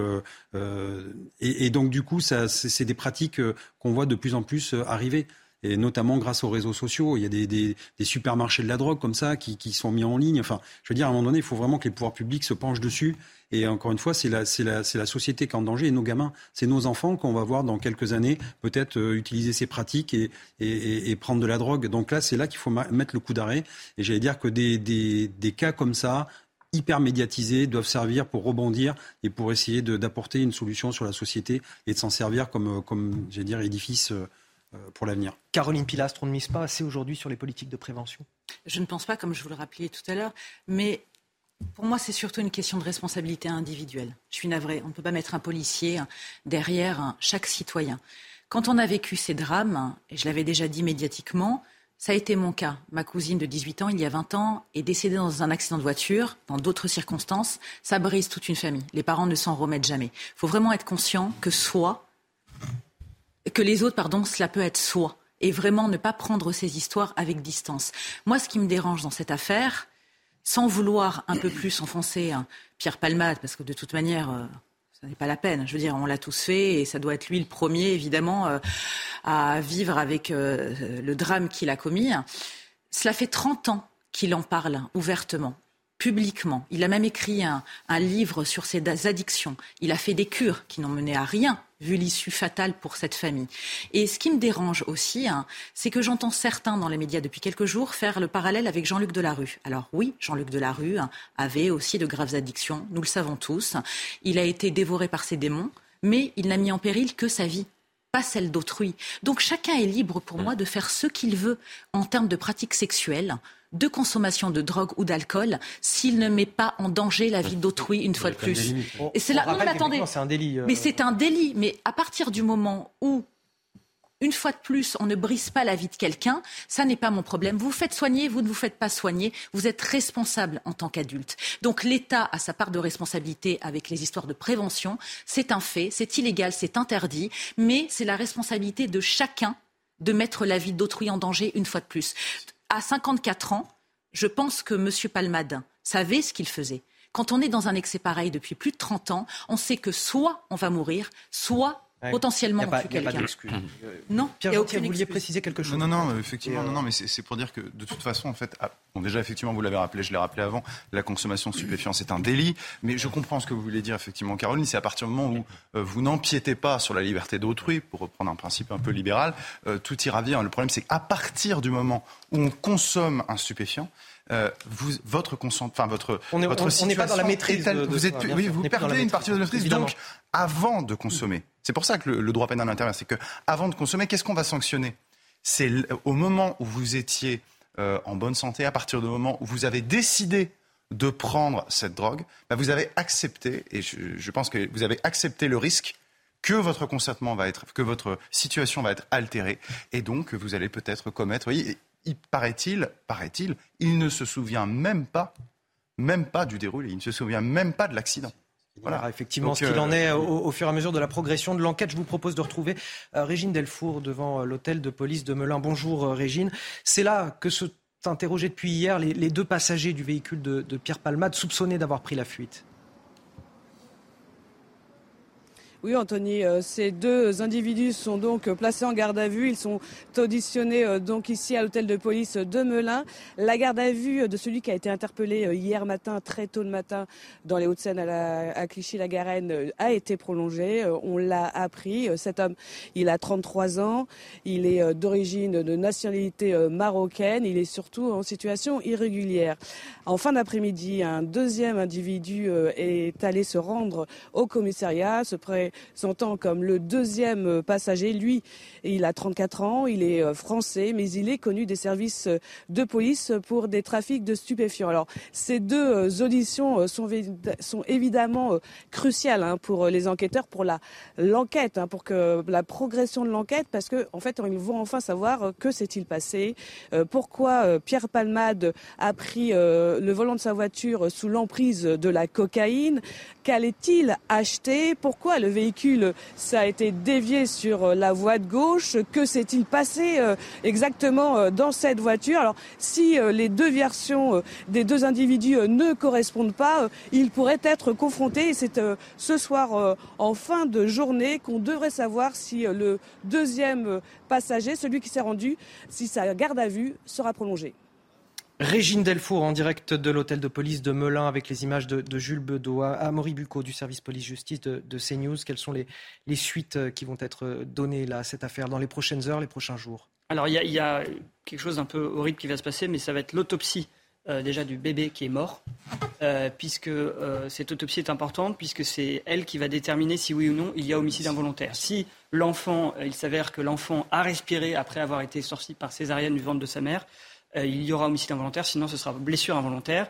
Euh, quant aux trois euh, personnes passées en garde à vue, dont Pierre Palmade, eh bien, ils vont probablement être déférés à l'issue de leur garde à vue. Probablement aussi, il y aura l'ouverture d'une information judiciaire. Et là, tout le débat, ça va être est-ce que Pierre Palmade, comme d'ailleurs l'a fait comprendre l'avocat de la famille des victimes, va être placé, enfin eux voudraient ça, hein, qu'il soit placé en détention provisoire? Probablement sa défense va dire qu'il a les garanties suffisantes pour être seulement mmh. placé sous contrôle judiciaire. Et voilà ce qui devrait se passer dans les prochaines heures, prochains jours. Et voilà ce que l'on pouvait dire sur cette affaire. Merci à, à Maury Bucco pour toutes euh, ces précisions. On est à la cinquième journée de mobilisation aujourd'hui contre la réforme des retraites. La police dit attendre une mobilisation en baisse, 450 à 650 000 euh, personnes dans les rues de France. On rappelle que samedi dernier, il y avait eu 963 000 personnes au moins selon les, autorités. Aujourd'hui, 230 cortèges sont recensés à travers euh, le pays et à Paris, on attend 40 à 70 000 personnes. Justement, c'est à Paris qu'on va rejoindre Augustin Donadieu Bonjour euh, Augustin, vous êtes avec Charles Pousseau derrière la, caméra. Comment ça se passe pour le moment Est-ce qu'il y a déjà du monde derrière vous? Un petit peu de, monde, là, quelques centaines de manifestants qui sont déjà rassemblés ici, à place de la Bastille, à l'appel des huit principaux euh, syndicats. Et aujourd'hui, c'est une mobilisation particulière puisque la Confédération paysanne eh bien, se joint euh, au mouvement. Alors, euh, durant les dernières journées de mobilisation, les paysans étaient déjà dans les cortèges, mais là, ils se sont organisés aujourd'hui. C'est une opération ravitaillement. Concrètement, les paysans, eh bien, regardez, mettent à disposition sous ce stand, à disposition des manifestants, eh bien, du comté du Jura, des œufs bio, des pommes qui nous viennent de l'Oise. Alors les gens eh bien, euh, peuvent venir se servir euh, tout en participant à hauteur euh, de leurs moyens. Alors un dispositif policier assez impressionnant a été évidemment eh bien, mis en place ici dans la capitale puisque je vous le rappelle, durant les quatre dernières journées de mobilisation, des tensions avaient émaillé le cortège parisien. Mais pour le moment, tout est très calme ici. Le cortège devrait partir dans moins d'une heure, 14 heures, direction la place d'Italie. Nous verrons si cette mobilisation est égale à celle à la précédente ou alors si un petit peu moins de monde seront présents aujourd'hui du fait des vacances scolaires, vous l'imaginez. Merci Augustin Donadieu, merci également Charles Pousseau qui est derrière la caméra. Est-ce qu'aujourd'hui il faut s'attendre à avoir euh, du monde dans les rues de France un petit peu moins que, que samedi dernier à votre avis? Je ne me lance je, je, vous fais, je vous fais sortir un peu la boule de cristal. Euh, Pierre Gentil, sortez votre boule de cristal ah, jamais. Non, jamais, jamais, jamais. Non, mais sans... Là, vous ne m'aurez pas. Vous ne m'aurez pas. Il y aura peut-être un peu moins à cause des vacances. Il y a 1000 personnes. non, mais est-ce que, est-ce que le, le véritable rendez-vous finalement n'est pas le 7 mars si, bien sûr. et les blocages sont On comprend que, oh, attendez, on est face à des mouvements syndicaux qui ont quand même l'habitude. Donc ils savent très bien qu'il ne faut pas lancer toute leur force dans la bataille et qu'a priori on n'est pas, euh, on n'est pas au dernier acte de cette mobilisation. Je vous rappelle que si on reste uniquement, parce que vous rappelle que la loi, elle est faite par le Parlement quand même, elle n'est pas faite par la rue, euh, et que au niveau du Parlement, l'Assemblée nationale, ça va se terminer demain, mais après il va y avoir le Sénat pendant dix jours, et après on va revenir au niveau de l'Assemblée nationale. Donc euh, cette histoire n'est pas terminée. Donc évidemment que c'est pas le dernier coup, euh, dans la, c'est pas la dernière manifestation, c'est pas il n'y a même pas d'essoufflement. Je pense pas qu'il y ait d'essoufflement. Je pense, comme je vous le disais tout à l'heure, que on est au niveau du creux de la première bosse, mais il va y avoir une deuxième bosse, peut-être une troisième, une quatrième, une cinquième. Voilà. Mais ensuite, voilà, pour les prédictions, je vous le dis tout de suite, hein, avec en toute amitié, vous ne m'aurez jamais. Bon, écoutez, la preuve par l'image, il y a un, endroit en France aujourd'hui, on n'est pas dans le creux de la bosse, c'est peut-être à Albi, dans le Tarn aujourd'hui, où ont décidé de se réunir les, principaux leaders syndicaux, les huit euh, leaders syndicaux, euh, commune de 50 000 habitants. À Albi, on va rejoindre là-bas euh, notre envoyé spécial Antoine Estève. Bonjour Antoine, c'est un événement d'ampleur nationale finalement dans cette ville. Tous les yeux sont rivés aujourd'hui sur Albi. C'est peut-être la ville la plus importante de France dans cette cinquième journée de mobilisation. Et pour l'instant, vous le voyez, un, regroupement euh, d'ampleur nationale. Hein. C'est vrai qu'en termes journalistiques, euh, on a rarement vu autant de journalistes présents pour une manifestation dans une ville moyenne. Sur l'image que je vous euh, fournis en direct en ce moment, là, sous le drapeau de, Che Guevara, vous voyez euh, effectivement un rideau de journalistes. Et de l'autre côté de ce rideau, il y a les leaders syndicaux nationaux, dont euh, Philippe Martinez, qui vient d'arriver, qui sont en train de se mettre en place pour un point presse improvisé au début de ce grand cortège qui va partir là-bas vers la droite. Ici, sur la gauche de l'image, ce sont eh bien, euh, les euh, manifestants qui commencent à se mettre en place. Bon, il y a encore un petit peu de temps hein, parce que la manifestation est prévue euh, pour un départ à 14h30.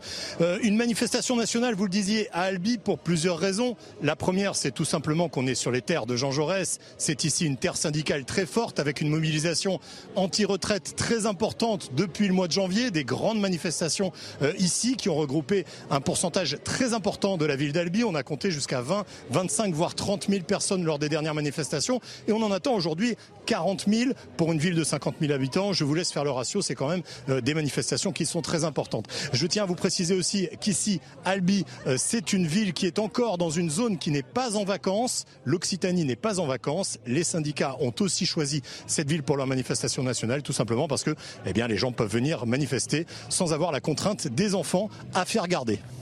Voilà pour cette mobilisation XXL dans le Tarn à Albi. Euh, merci Antoine Estève, merci de nous avoir euh, relaté ces, derniers événements et, ces syndicats qui vont euh, prendre la parole dans, quelques minutes et on suivra bien sûr cela en direct euh, sur CNews. Albi, 50 000 habitants, juste Jusqu'à 30 000, disait-il Antoine Estève il y a quelques instants, jusqu'à 30 000 personnes ont, se sont rassemblées déjà là-bas lors des précédents cortèges. Euh, sur une ville de 50 000 personnes, c'est gigantesque, Jean-Christophe Couvi. Bah oui, on voit bien que en fait, la mobilisation elle continue à grossir. Et, en, et, c'est, c'est un... et là, on peut s'attendre à encore davantage de personnes à Albi. Hein, que ah, mais oui, c'est, c'est vraiment le centre. D'ailleurs, les, les, les, confédérations syndicales ont bien ciblé effectivement le, cette ville-là. Et, euh, et, ça va être aussi un thermomètre. On voit bien que, ça, y a une effervescence autour de ça.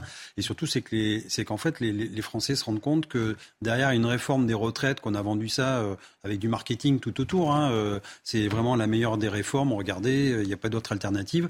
Mais au fur et à mesure où on gratte un petit peu le vernis, tout le monde voit qu'il y a des angles morts. Et en fait, les Français se disent, mais on, m'a servi la même soupe avec notamment la crise de la Covid. Je me rappelle, hein, moi, de, de, de, ce qu'on nous racontait. Euh, les masques, ça sert à rien. Il faut pas porter. Vous les portez mal. Et puis le surlendemain, il faut les porter. Et ainsi de suite. C'était que ça. Et donc, du coup, les Français se disent, mais est-ce qu'on doit croire l'exécutif? Et à chaque fois qu'on nous sort quelque chose, à chaque fois, il y, a, des choses qu'on nous cache. contredit. Et donc, du coup, le, les hommes politiques, je veux dire, euh, se sortent pas forcément grandis de tout ça. Tout à l'heure, j'ai écouté un député qui disait euh, euh, bah, qu'en fait, la démocratie, euh, ça se faisait au Palais Bourbon, ce qui est vrai. Je suis policier, je vais pas vous dire le contraire.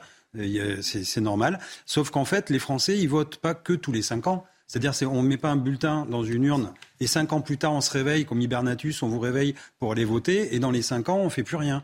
C'est-à-dire que nous, bah, les Français vont dans la rue pour s'exprimer, pour exprimer leur mécontentement et donner aussi leur opinion quand on n'est pas entendu. Bon, voilà pour cette mise en appétit sur la réforme des retraites. On va faire une petite pause très courte. On revient dans un instant et on va continuer. On sera également, euh, on sera toujours à Albi, à Montpellier, à Paris pour suivre ce qui se passe dans les cortèges et bien sûr pour écouter les leaders syndicaux qui vont prendre la parole lors d'une conférence de presse. Ce sera dans quelques minutes et ce sera à suivre en direct sur CNews, bien sûr.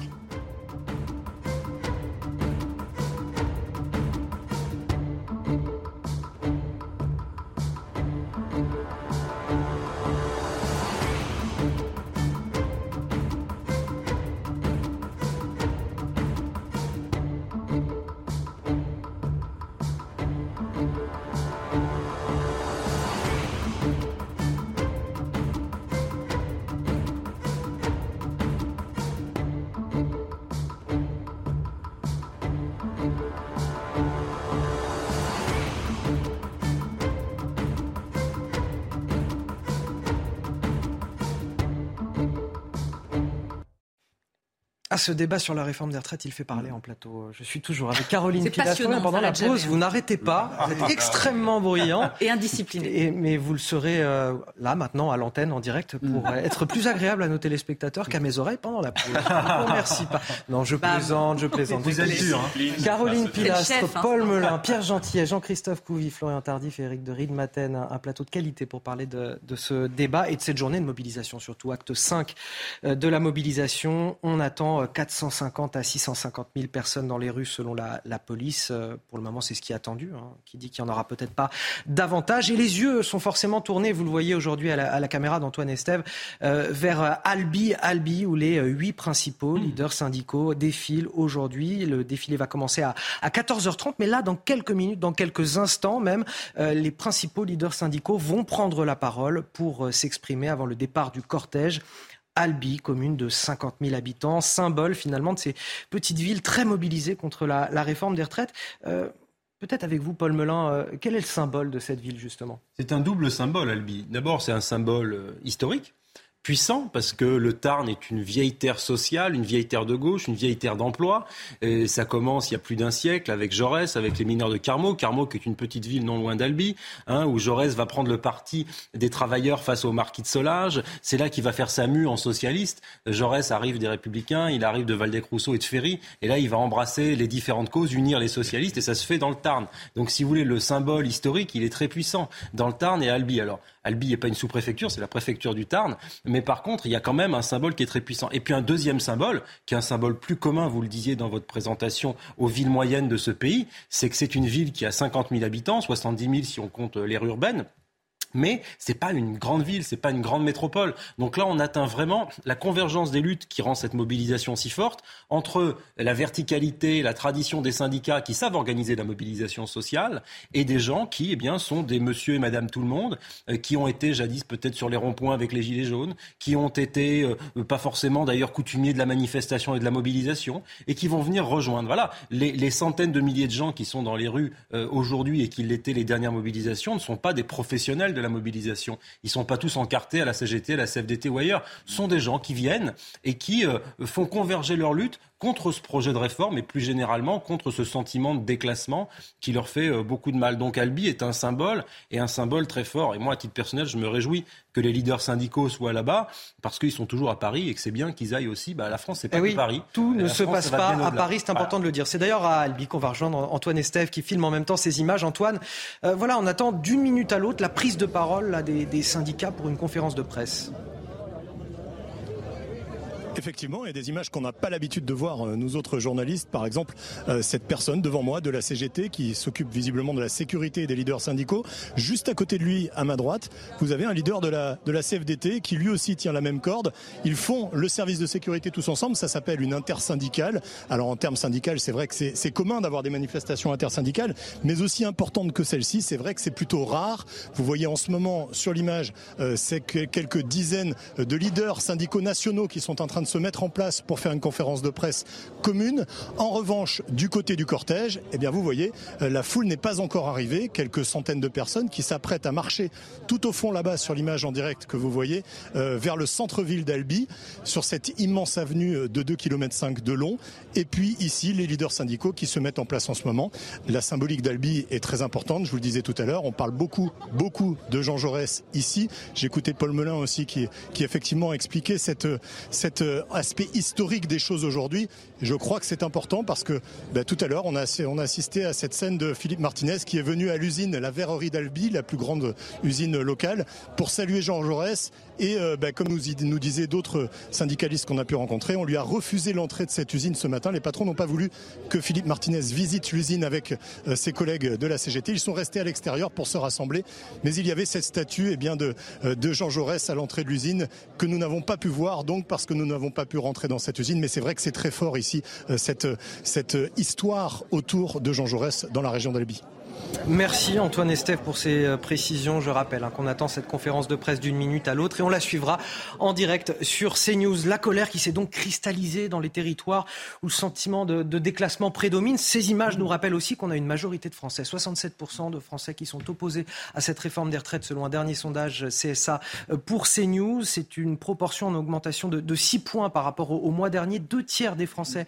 Et on se rend compte que la pédagogie, euh, Pierre Gentillet, affichée du gouvernement. Ah, voilà, la, pédagogie affichée du gouvernement euh, n'y fait rien. Au contraire, plus le gouvernement s'explique, plus le gouvernement s'explique et, et, plus les Français sont soupçonne le gouvernement d'être de mèche avec les syndicats, c'est-à-dire que plus le gouvernement explique, facilite le travail des syndicats. Plus le gouvernement explique, plus le gouvernement fait comme on dit et comme on disait effectivement du Covid, plus il fait de la pédagogie parce que c'est bien connu. Nous sommes des enfants, nous sommes bêtes, nous sommes stupides, nous avons besoin d'apprendre et que Olivier Véran et Olivier Dussopt nous expliquent, en réalité, on voit que plus ça avance, plus les Français comprennent. Alors je ne sais pas si le gouvernement explique très bien, mais en tout cas c'est très très bien. Ça met de plus en plus de personnes, de Français opposés à cette réforme.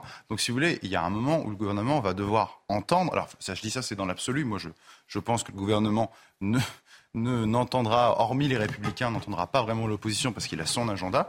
Euh, mais euh, mais c'est certain que maintenant, il est on a 65% de Français qui veulent aussi que le gouvernement retire cette réforme. Mais bien sûr, il y a une opposition là-dessus. Mais, mais justement, permettez-moi de vous dire, c'est ça qui est intéressant et ça me permet de rebondir sur ce que vous disiez tout à l'heure, c'est qu'on a un paradoxe. C'est-à-dire qu'on est aujourd'hui avec un président de la République qui a été élu avec 60% des Français et nous avons pourtant plus de 60% des Français qui sont opposés à une réforme qu'il présente comme la réforme majeure de son quinquennat. Ça doit nous dire aussi qu'il y a dans la démocratie autre chose que les élections. La démocratie ne s'arrête pas qu'à une période électorale. À une élection, on décide de confier le pouvoir à une personne.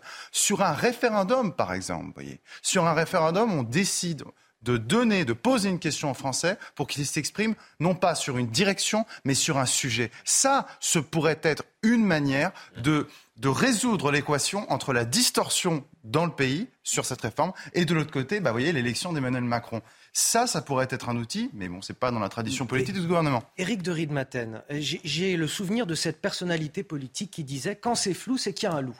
Et le problème de cette réforme, c'est ça, c'est qu'à chaque fois qu'on développe un point de la réforme, euh, c'est de plus en plus flou au fur et à mesure qu'on creuse ce point-là. Mais c'était déjà vrai pour la méthode de Levoix. Hein, euh, malheureusement, ça, ça pas marché parce qu'il y avait cet âge pivot. Vous savez, à l'époque, on disait voilà, le départ à la retraite, ce sera 64 ou 65 ans. Et ça a capoté à cause de cela. Et l'erreur, c'est d'avoir repris cet âge pivot alors qu'il y avait la durée de cotisation 43 ans. Certes, au départ, c'était jusqu'en 2035. Ça a été ramené à 2027. Enfin, le projet du gouvernement, c'était la fameuse réforme Touraine. Moi, je dirais une chose pour rectifier ce qui vient d'être dit, c'est qu'en fait, L'erreur, c'est de dire on est contre la réforme. C'est pas vrai. Quand vous écoutez les syndicats, à part la CGT, ils sont pas contre la réforme. Ils sont contre le report de l'âge légal de départ. C'est-à-dire, le blocage, ça a été 62-64. Parce que quand vous avez regardé les détails de cette réforme, tout le monde s'est dit, bah oui, mais même si moi j'ai une carrière longue, j'ai des moments laborieux, je vais gagner effectivement euh, des trimestres, je vais partir peut-être plus tôt, mais ce sera quand même deux ans de plus. Je devais partir à 58, ah bah je partirai à 60. Je devais partir à 57, ah bah finalement je partirai à 59. Et ça, c'est ça le blocage. En fait, les Français veulent pas faire cet effort demandé par Emmanuel Macron. Il faut un effort collectif. C'est ça le rejet. Mais la réforme en elle-même, euh, effectivement, de réformer le système. Alors, il y avait les points à l'époque, ça a été rejeté. Mais en tout cas, la réforme financière est pas bête. C'est normal, on l'a bien vu, on va pas revenir sur le débat euh, démographique, mais il y a un besoin de financement, il est réel rappelons-le, 17 milliards rapporte cette réforme. Elle en coûtait, le déficit, c'était 14. la réforme rapporte 7,7 milliards parce qu'on accélère la réforme Touraine et parce que l'on décale l'âge légal de départ à la retraite. Donc si on ne décale plus l'âge légal de départ à la retraite, on ne peut plus faire l'ensemble des autres mesures qui sont. Et, parce que vous avez augmenté les dépenses.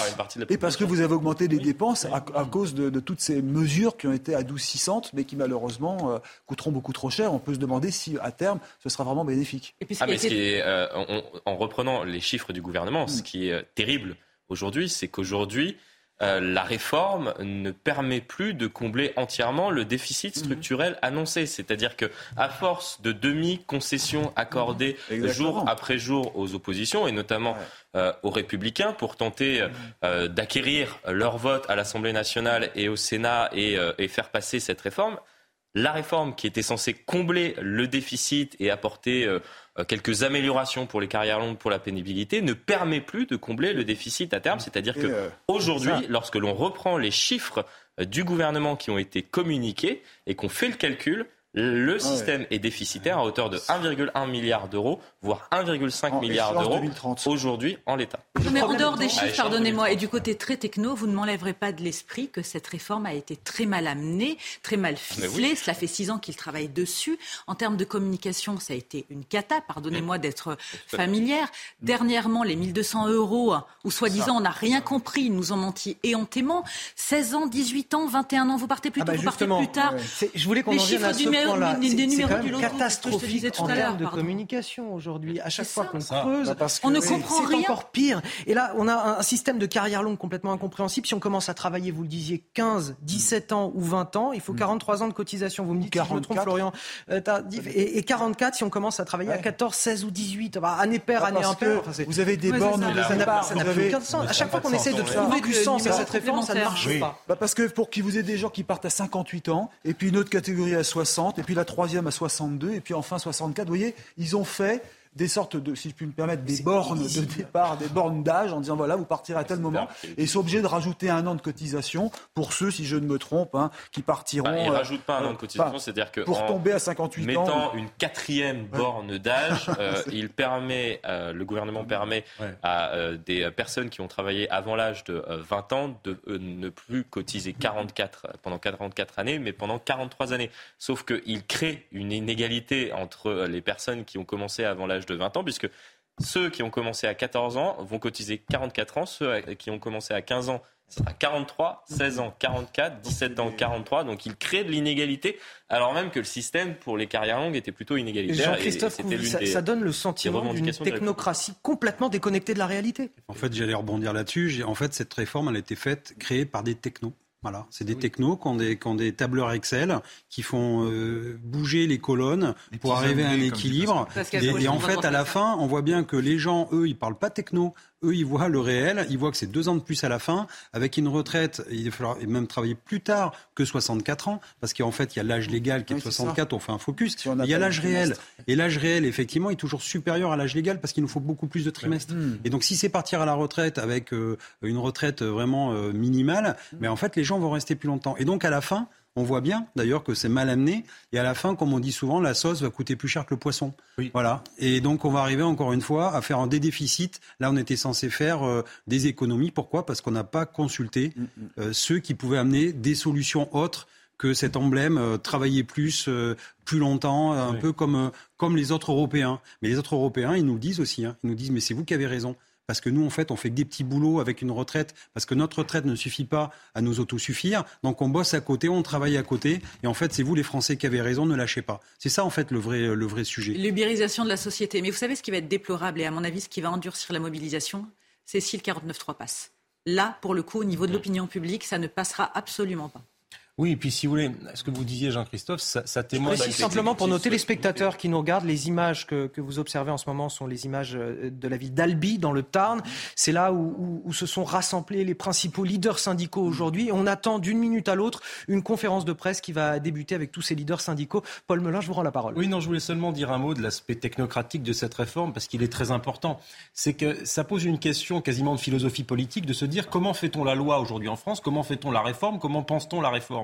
Et là, c'est très simple. Euh, il y a des directives qui sont décidées à Bruxelles, la Commission européenne. On prend une directive et on donne une direction. Cette direction ensuite est traduite dans la plupart des États membres. Et là, la direction, c'est de dire on vit plus longtemps, donc on doit cotiser plus longtemps. Il faut que les gens travaillent plus. Point barre. Et ensuite, traduisez ça en langage techno. Et puis après, vous avez les petits hommes en gris de Bercy, effectivement, pour reprendre l'expression de Pascal Pro, qui eux vont aller, si vous voulez, retraduire tout cela avec un truc qui est absolument kafkaïen, absolument incompréhensible, avec des histoires. Mais alors, les ministres eux-mêmes s'en se, s'en mêlent les pinceaux. On se souvient de M. Riester qui s'était planté sur un plateau de télévision, les autres aussi. Enfin, c'est absolument incompréhensible. Et derrière, la seule chose, c'est que les gens comprennent qu'on les prend un peu, pardonnez-moi l'expression, pour les imbéciles, et qu'ils vont travailler davantage, que la pénibilité, elle n'est pas si bien prise en compte que ça, et que les Français, bah, il y avait des pancartes qui le disaient. D'ailleurs, moi, j'étais dans un cortège il n'y a pas très longtemps. Il y avait une pancarte qui disait pas besoin de pédagogie, on a très bien compris. Donc ça rejoint ce qu'on disait tout à l'heure. Euh, les Français ne sont pas des imbéciles. Les Français, ils ont bien compris. Ils ont déjà eu euh, effectivement euh, des années de pédagogie sur le Covid pour comprendre comment mettre le masque, puis l'enlever, puis le remettre, puis le enlever. Là maintenant, très franchement, la pédagogie sur la traduction en bon français du langage techno et incompréhensible de Bercy, franchement, je crois qu'on pourrait s'en passer et que la démocratie s'en porterait mieux. Pierre Gentil. alors là, je vais, je, vais, je, vais, je fais sans doute tout, mais le pire dans cette histoire, c'est que je, pense que c'est partagé par un grand nombre de Français. On a le sentiment que cette réforme ne sera pas la dernière. Ah euh, encore plus si on fait un certain nombre de, concessions. Et, si vous voulez, l'objet de cette réforme, en tout cas, on nous le présente comme le sauvetage du modèle à la française de la retraite par répartition, ce qui nous nous différencie, nous pays latins, des méchants pays anglo-saxons qui eux ont une retraite par capitalisation. Mais le fond de l'histoire, c'est quoi? C'est qu'on sait très bien, on sait très bien qu'on va finir par arriver à cette retraite par capitalisation. Pourquoi? Parce que la retraite par répartition dans un certain nombre d'années ne sera pas suffisante. Donc vous avez des gens qui au départ vont se dire je vais prendre un petit complément par capitalisation et à la fin comme la retraite par répartition sera tellement basse, eh bien là, c'est la retraite par capitalisation qui sera le principal. Voilà. C'est, c'est, malheureusement, je pense que c'est comme ça que cette Et c'est pour ça que c'est hypocrite le débat qu'on a là sur cette retraite par répartition. En réalité, les jeunes actifs aujourd'hui payent pour, euh, pour une retraite qu'en réalité, ils n'auront pas à la hauteur qu'ils imaginent. C'est ça l'hypocrisie. l'angle mort de la réforme et donc personne ne parle, personne ne parle. C'est-à-dire que aujourd'hui, on nous explique que cette réforme permettra de combler le déficit, soit, mais elle ne permet pas de sauver notre système par répartition. Pourquoi? Parce qu'à partir de 2030, le niveau de vie relatif des retraités, et ça personne n'en parle, va baisser. C'est-à-dire que les pensions vont continuer légèrement, très légèrement euh, d'augmenter, mais la différence entre le niveau des pensions pour les retraités de demain et le coût de la vie, le coût de la vie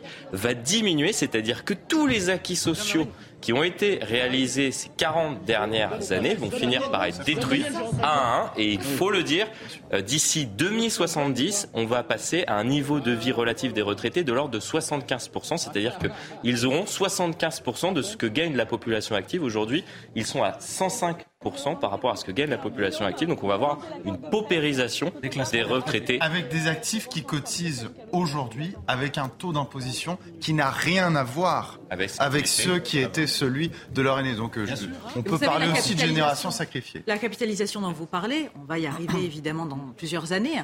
Officiellement, elle n'est pas mise en place, mais demandez à, tous les Français officieusement, en fonction de leurs revenus, ils mettent de l'argent de côté justement hein par rapport à ce seuil et à cette échéance. Et moi, je voudrais revenir aussi sur ce que j'ai estimé être un enfumage sur le plan personnel. Ça ne regarde que moi, évidemment, mais le fameux index euh, proposé pour les seniors aux entreprises. Eh bien, moi, je vais vous faire un parallèle que je connais et que je maîtrise très bien. C'est comme les 6% de quotas euh, obligatoires pour l'embauche des personnes handicapées hein, dans les entreprises ça n'est pratiquement pas respecté parce que les boîtes préfèrent payer des amendes plutôt que d'embaucher les personnes en situation de handicap. Donc ça, je n'ai pas cru une seule seconde non plus.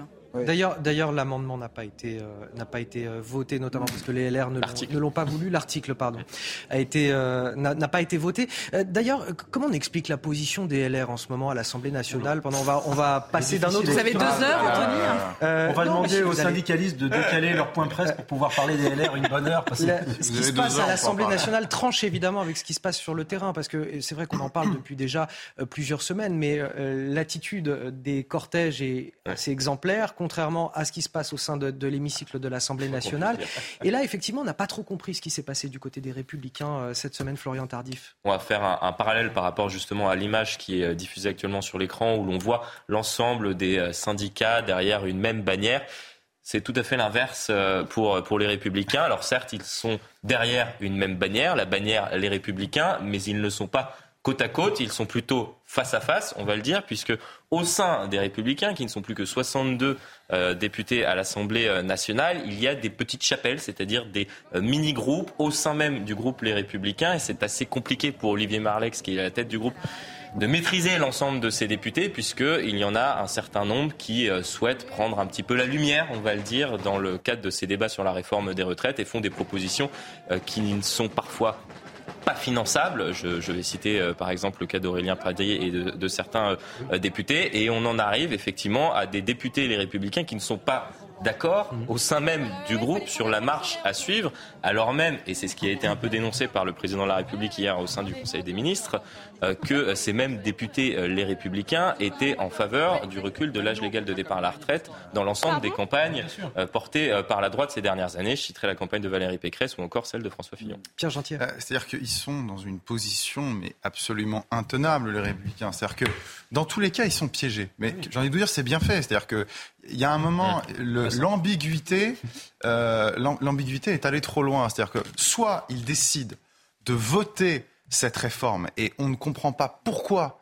Euh, si vous voulez, ils ont quand même défendu la retraite à 65 ans. Alors là, ils peuvent nous dire oui, c'est 64, mais c'est quand même mieux dans leur esprit que, que l'État, l'État de la retraite tel qu'il est aujourd'hui. Donc s'ils ne votent pas cette réforme, comment pourront-ils demain justifier vis-à-vis de leur électorat euh, qui, euh, qui, est plus ou moins le même que celui d'Emmanuel Macron, en tout cas c'est un électorat qui est confondant, euh, comment pourront-ils se justifier? Et, et, et s'ils si, et votent cette retraite, s'ils votent cette réforme, bah, en réalité, ça veut aussi dire qu'il n'y a plus vraiment de différence entre la République en marche euh, enfin ça plus la République en marche, mais les LR euh, et, euh, et, Renaissance.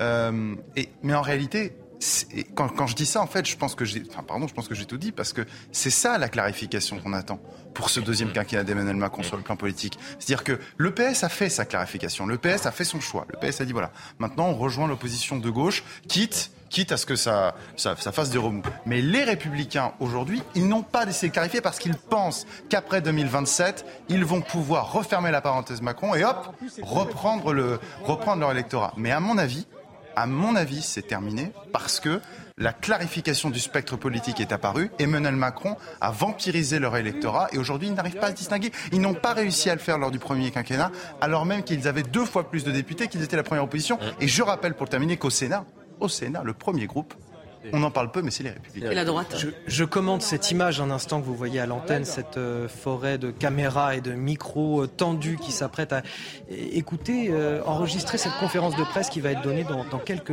minutes à peine par les principaux leaders syndicaux qui sont réunis aujourd'hui à Albi, dans le Tarn, qui sont venus défiler cette commune de, 50 000 personnes, finalement le, symbole de ces petites villes très mobilisées, de ces villes moyennes très mobilisées contre la réforme des retraites.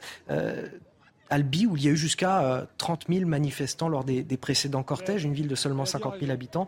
Voilà, ça vous dit un petit peu l'ampleur de cette mobilisation euh, dans ces villes de taille moyenne dans notre pays. Je voudrais qu'on continue à évoquer ce qui se passe à, l'Assemblée nationale. Et également, on, attend euh, l'examen de l'article 7, Florian Tardif. Est-ce que ça va se faire aujourd'hui?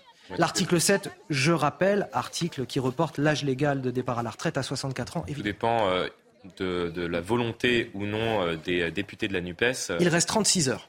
Il reste 36 heures, effectivement, vous comptez. 35.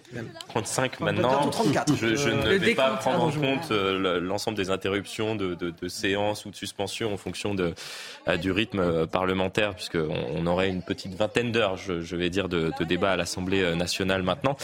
Euh, non, tout cela pour vous dire que oui, tout dépend de, de, la volonté des députés de, de la NUPES de retirer un certain nombre d'amendements ou non pour pouvoir accélérer les débats et arriver à cet article 7 qui prévoit, je le rappelle, de décaler l'âge légal de départ à la retraite de 62 à, à 64 ans, les députés de la NUPES qui sont en quelque sorte les maîtres du temps euh, tout simplement parce que euh, ce sont eux qui ont déposé la majorité des amendements euh, sur ce texte. Je le rappelle, sur 20 000 amendements qui ont été déposés par l'ensemble des, députés, que ce soit du camp présidentiel ou des, des, oppositions. 18 000, 18 000 sur 20 000 amendements ont été déposés par les députés de gauche. Donc c'est eux qui peuvent décider ou non d'accélérer ou non les débats pour arriver ou non, vous l'avez compris, à cet article 7, tout en précisant au passage que même si les députés arrivent jusqu'à l'examen de l'article 7, ils ne pourront étudier, je pense, en totalité cet article et voter cet article en l'état, puisqu'il y a 4388 amendements, rien que sur cet article phare qui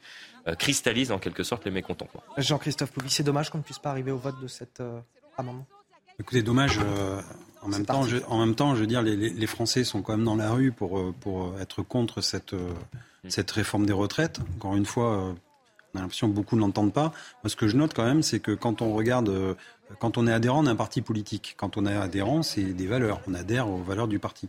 Euh, quand on adhère à un syndicat, on adhère aux valeurs du syndicat. Et moi, ce que je vois, c'est qu'il y a plus de gens qui sont dans la rue pour, j'allais dire, défendre euh, leurs droits, plutôt que d'adhérer à des partis politiques. Et je vois bien d'ailleurs que c'est le retour des corps intermédiaires. Parce qu'on voit bien que mettre 2 millions de personnes dans les rues, je ne connais pas un parti politique qui est capable de faire ça. Donc on voit bien que les Français prennent leur, destin en main, sont dans la rue, ils sont en train juste de montrer l'exemple en disant regardez, écoutez-nous, parce qu'encore une fois, cette réforme-là, on la comprend pas, on n'en veut pas. Peut-être qu'il peut y avoir d'autres pistes de réflexion, mais retirez-la et on remet tout à zéro et on travaille sérieusement avec d'autres pistes pour éviter justement que cette question de justice sociale, comme on entend, mais qui intéresse vraiment les Français, parce que ces Français-là, les citoyens ont vraiment, j'allais dire, euh, cette idée de justice sociale euh, et ils se comparent en fait par rapport au, j'allais dire, à tout ce qu'ils dépensent aussi à côté. Et, et, ils voient aussi des dépenses qui sont pas forcément, qui leur paraissent pas forcément utiles. Et donc c'est toujours à la fin les corps, j'allais dire les, les, les, personnes qui travaillent. Allez, je vais vous couper un instant puisque euh, vous voyez la caméra se, se, dirige vers Philippe Martinez, leader de la CGT. On l'écoute. Je m'accroche, hein, si tu me permets. Oui. J'arrive. Attendez, on fait la photo d'abord et puis. Euh...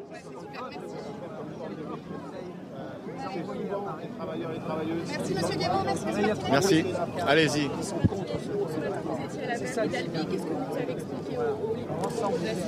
D'abord, c'est eux qui m'ont expliqué, euh, qui travaillent euh, dans des conditions euh, difficiles, avec du bruit, des, des, des, des, charges lourdes. Euh, donc euh, la pénibilité, ils savent ce que c'est. Et M. Macron était venu les voir euh, avant, durant sa première campagne électorale, en leur disant vous inquiétez pas, avec moi tout va changer. Et ce qu'ils m'ont dit, c'est que tout s'est aggravé depuis. Qu'attendez-vous de cette manifestation aujourd'hui à Albi? Cette manifestation aujourd'hui, elle est le symbole de tout ce qui se passe en France, et notamment de la mobilisation dans les villes plus petites ou, ou, moyennes. Et on voit que le niveau de mobilisation est, est important. C'est pour montrer au gouvernement que la détermination, elle est forte euh, pour le retrait de ce projet de loi. Qu'est-ce que vous, qu'est-ce que vous, on vous fait remonter vous à la CGT euh, Qu'est-ce que vous disent les, les salariés? Ah, Les salariés, ils, ils disent, euh, c'est simple ce qu'ils disent. Ils disent ceux qui veulent nous faire travailler plus longtemps ne, ne, savent, ne connaissent pas le travail, ne savent pas le boulot qu'on fait. Euh, s'ils avaient un peu plus les pieds dans la vraie vie, euh, ils comprendraient qu'on ne peut pas travailler deux ans de plus. Ben, c'est sympa. Hey, it's Danny Pellegrino from Everything Iconic. Ready to upgrade your style game without blowing your budget? Check out Quince. They've got all the good stuff shirts and polos, activewear, and fine leather goods, all at 50 to 80% less than other high end brands. And the best part? They're all about safe, ethical, and responsible manufacturing. Get that luxury vibe without the luxury price tag. Hit up quince.com slash upgrade for free shipping and 365 day returns on your next order. That's quince.com slash upgrade.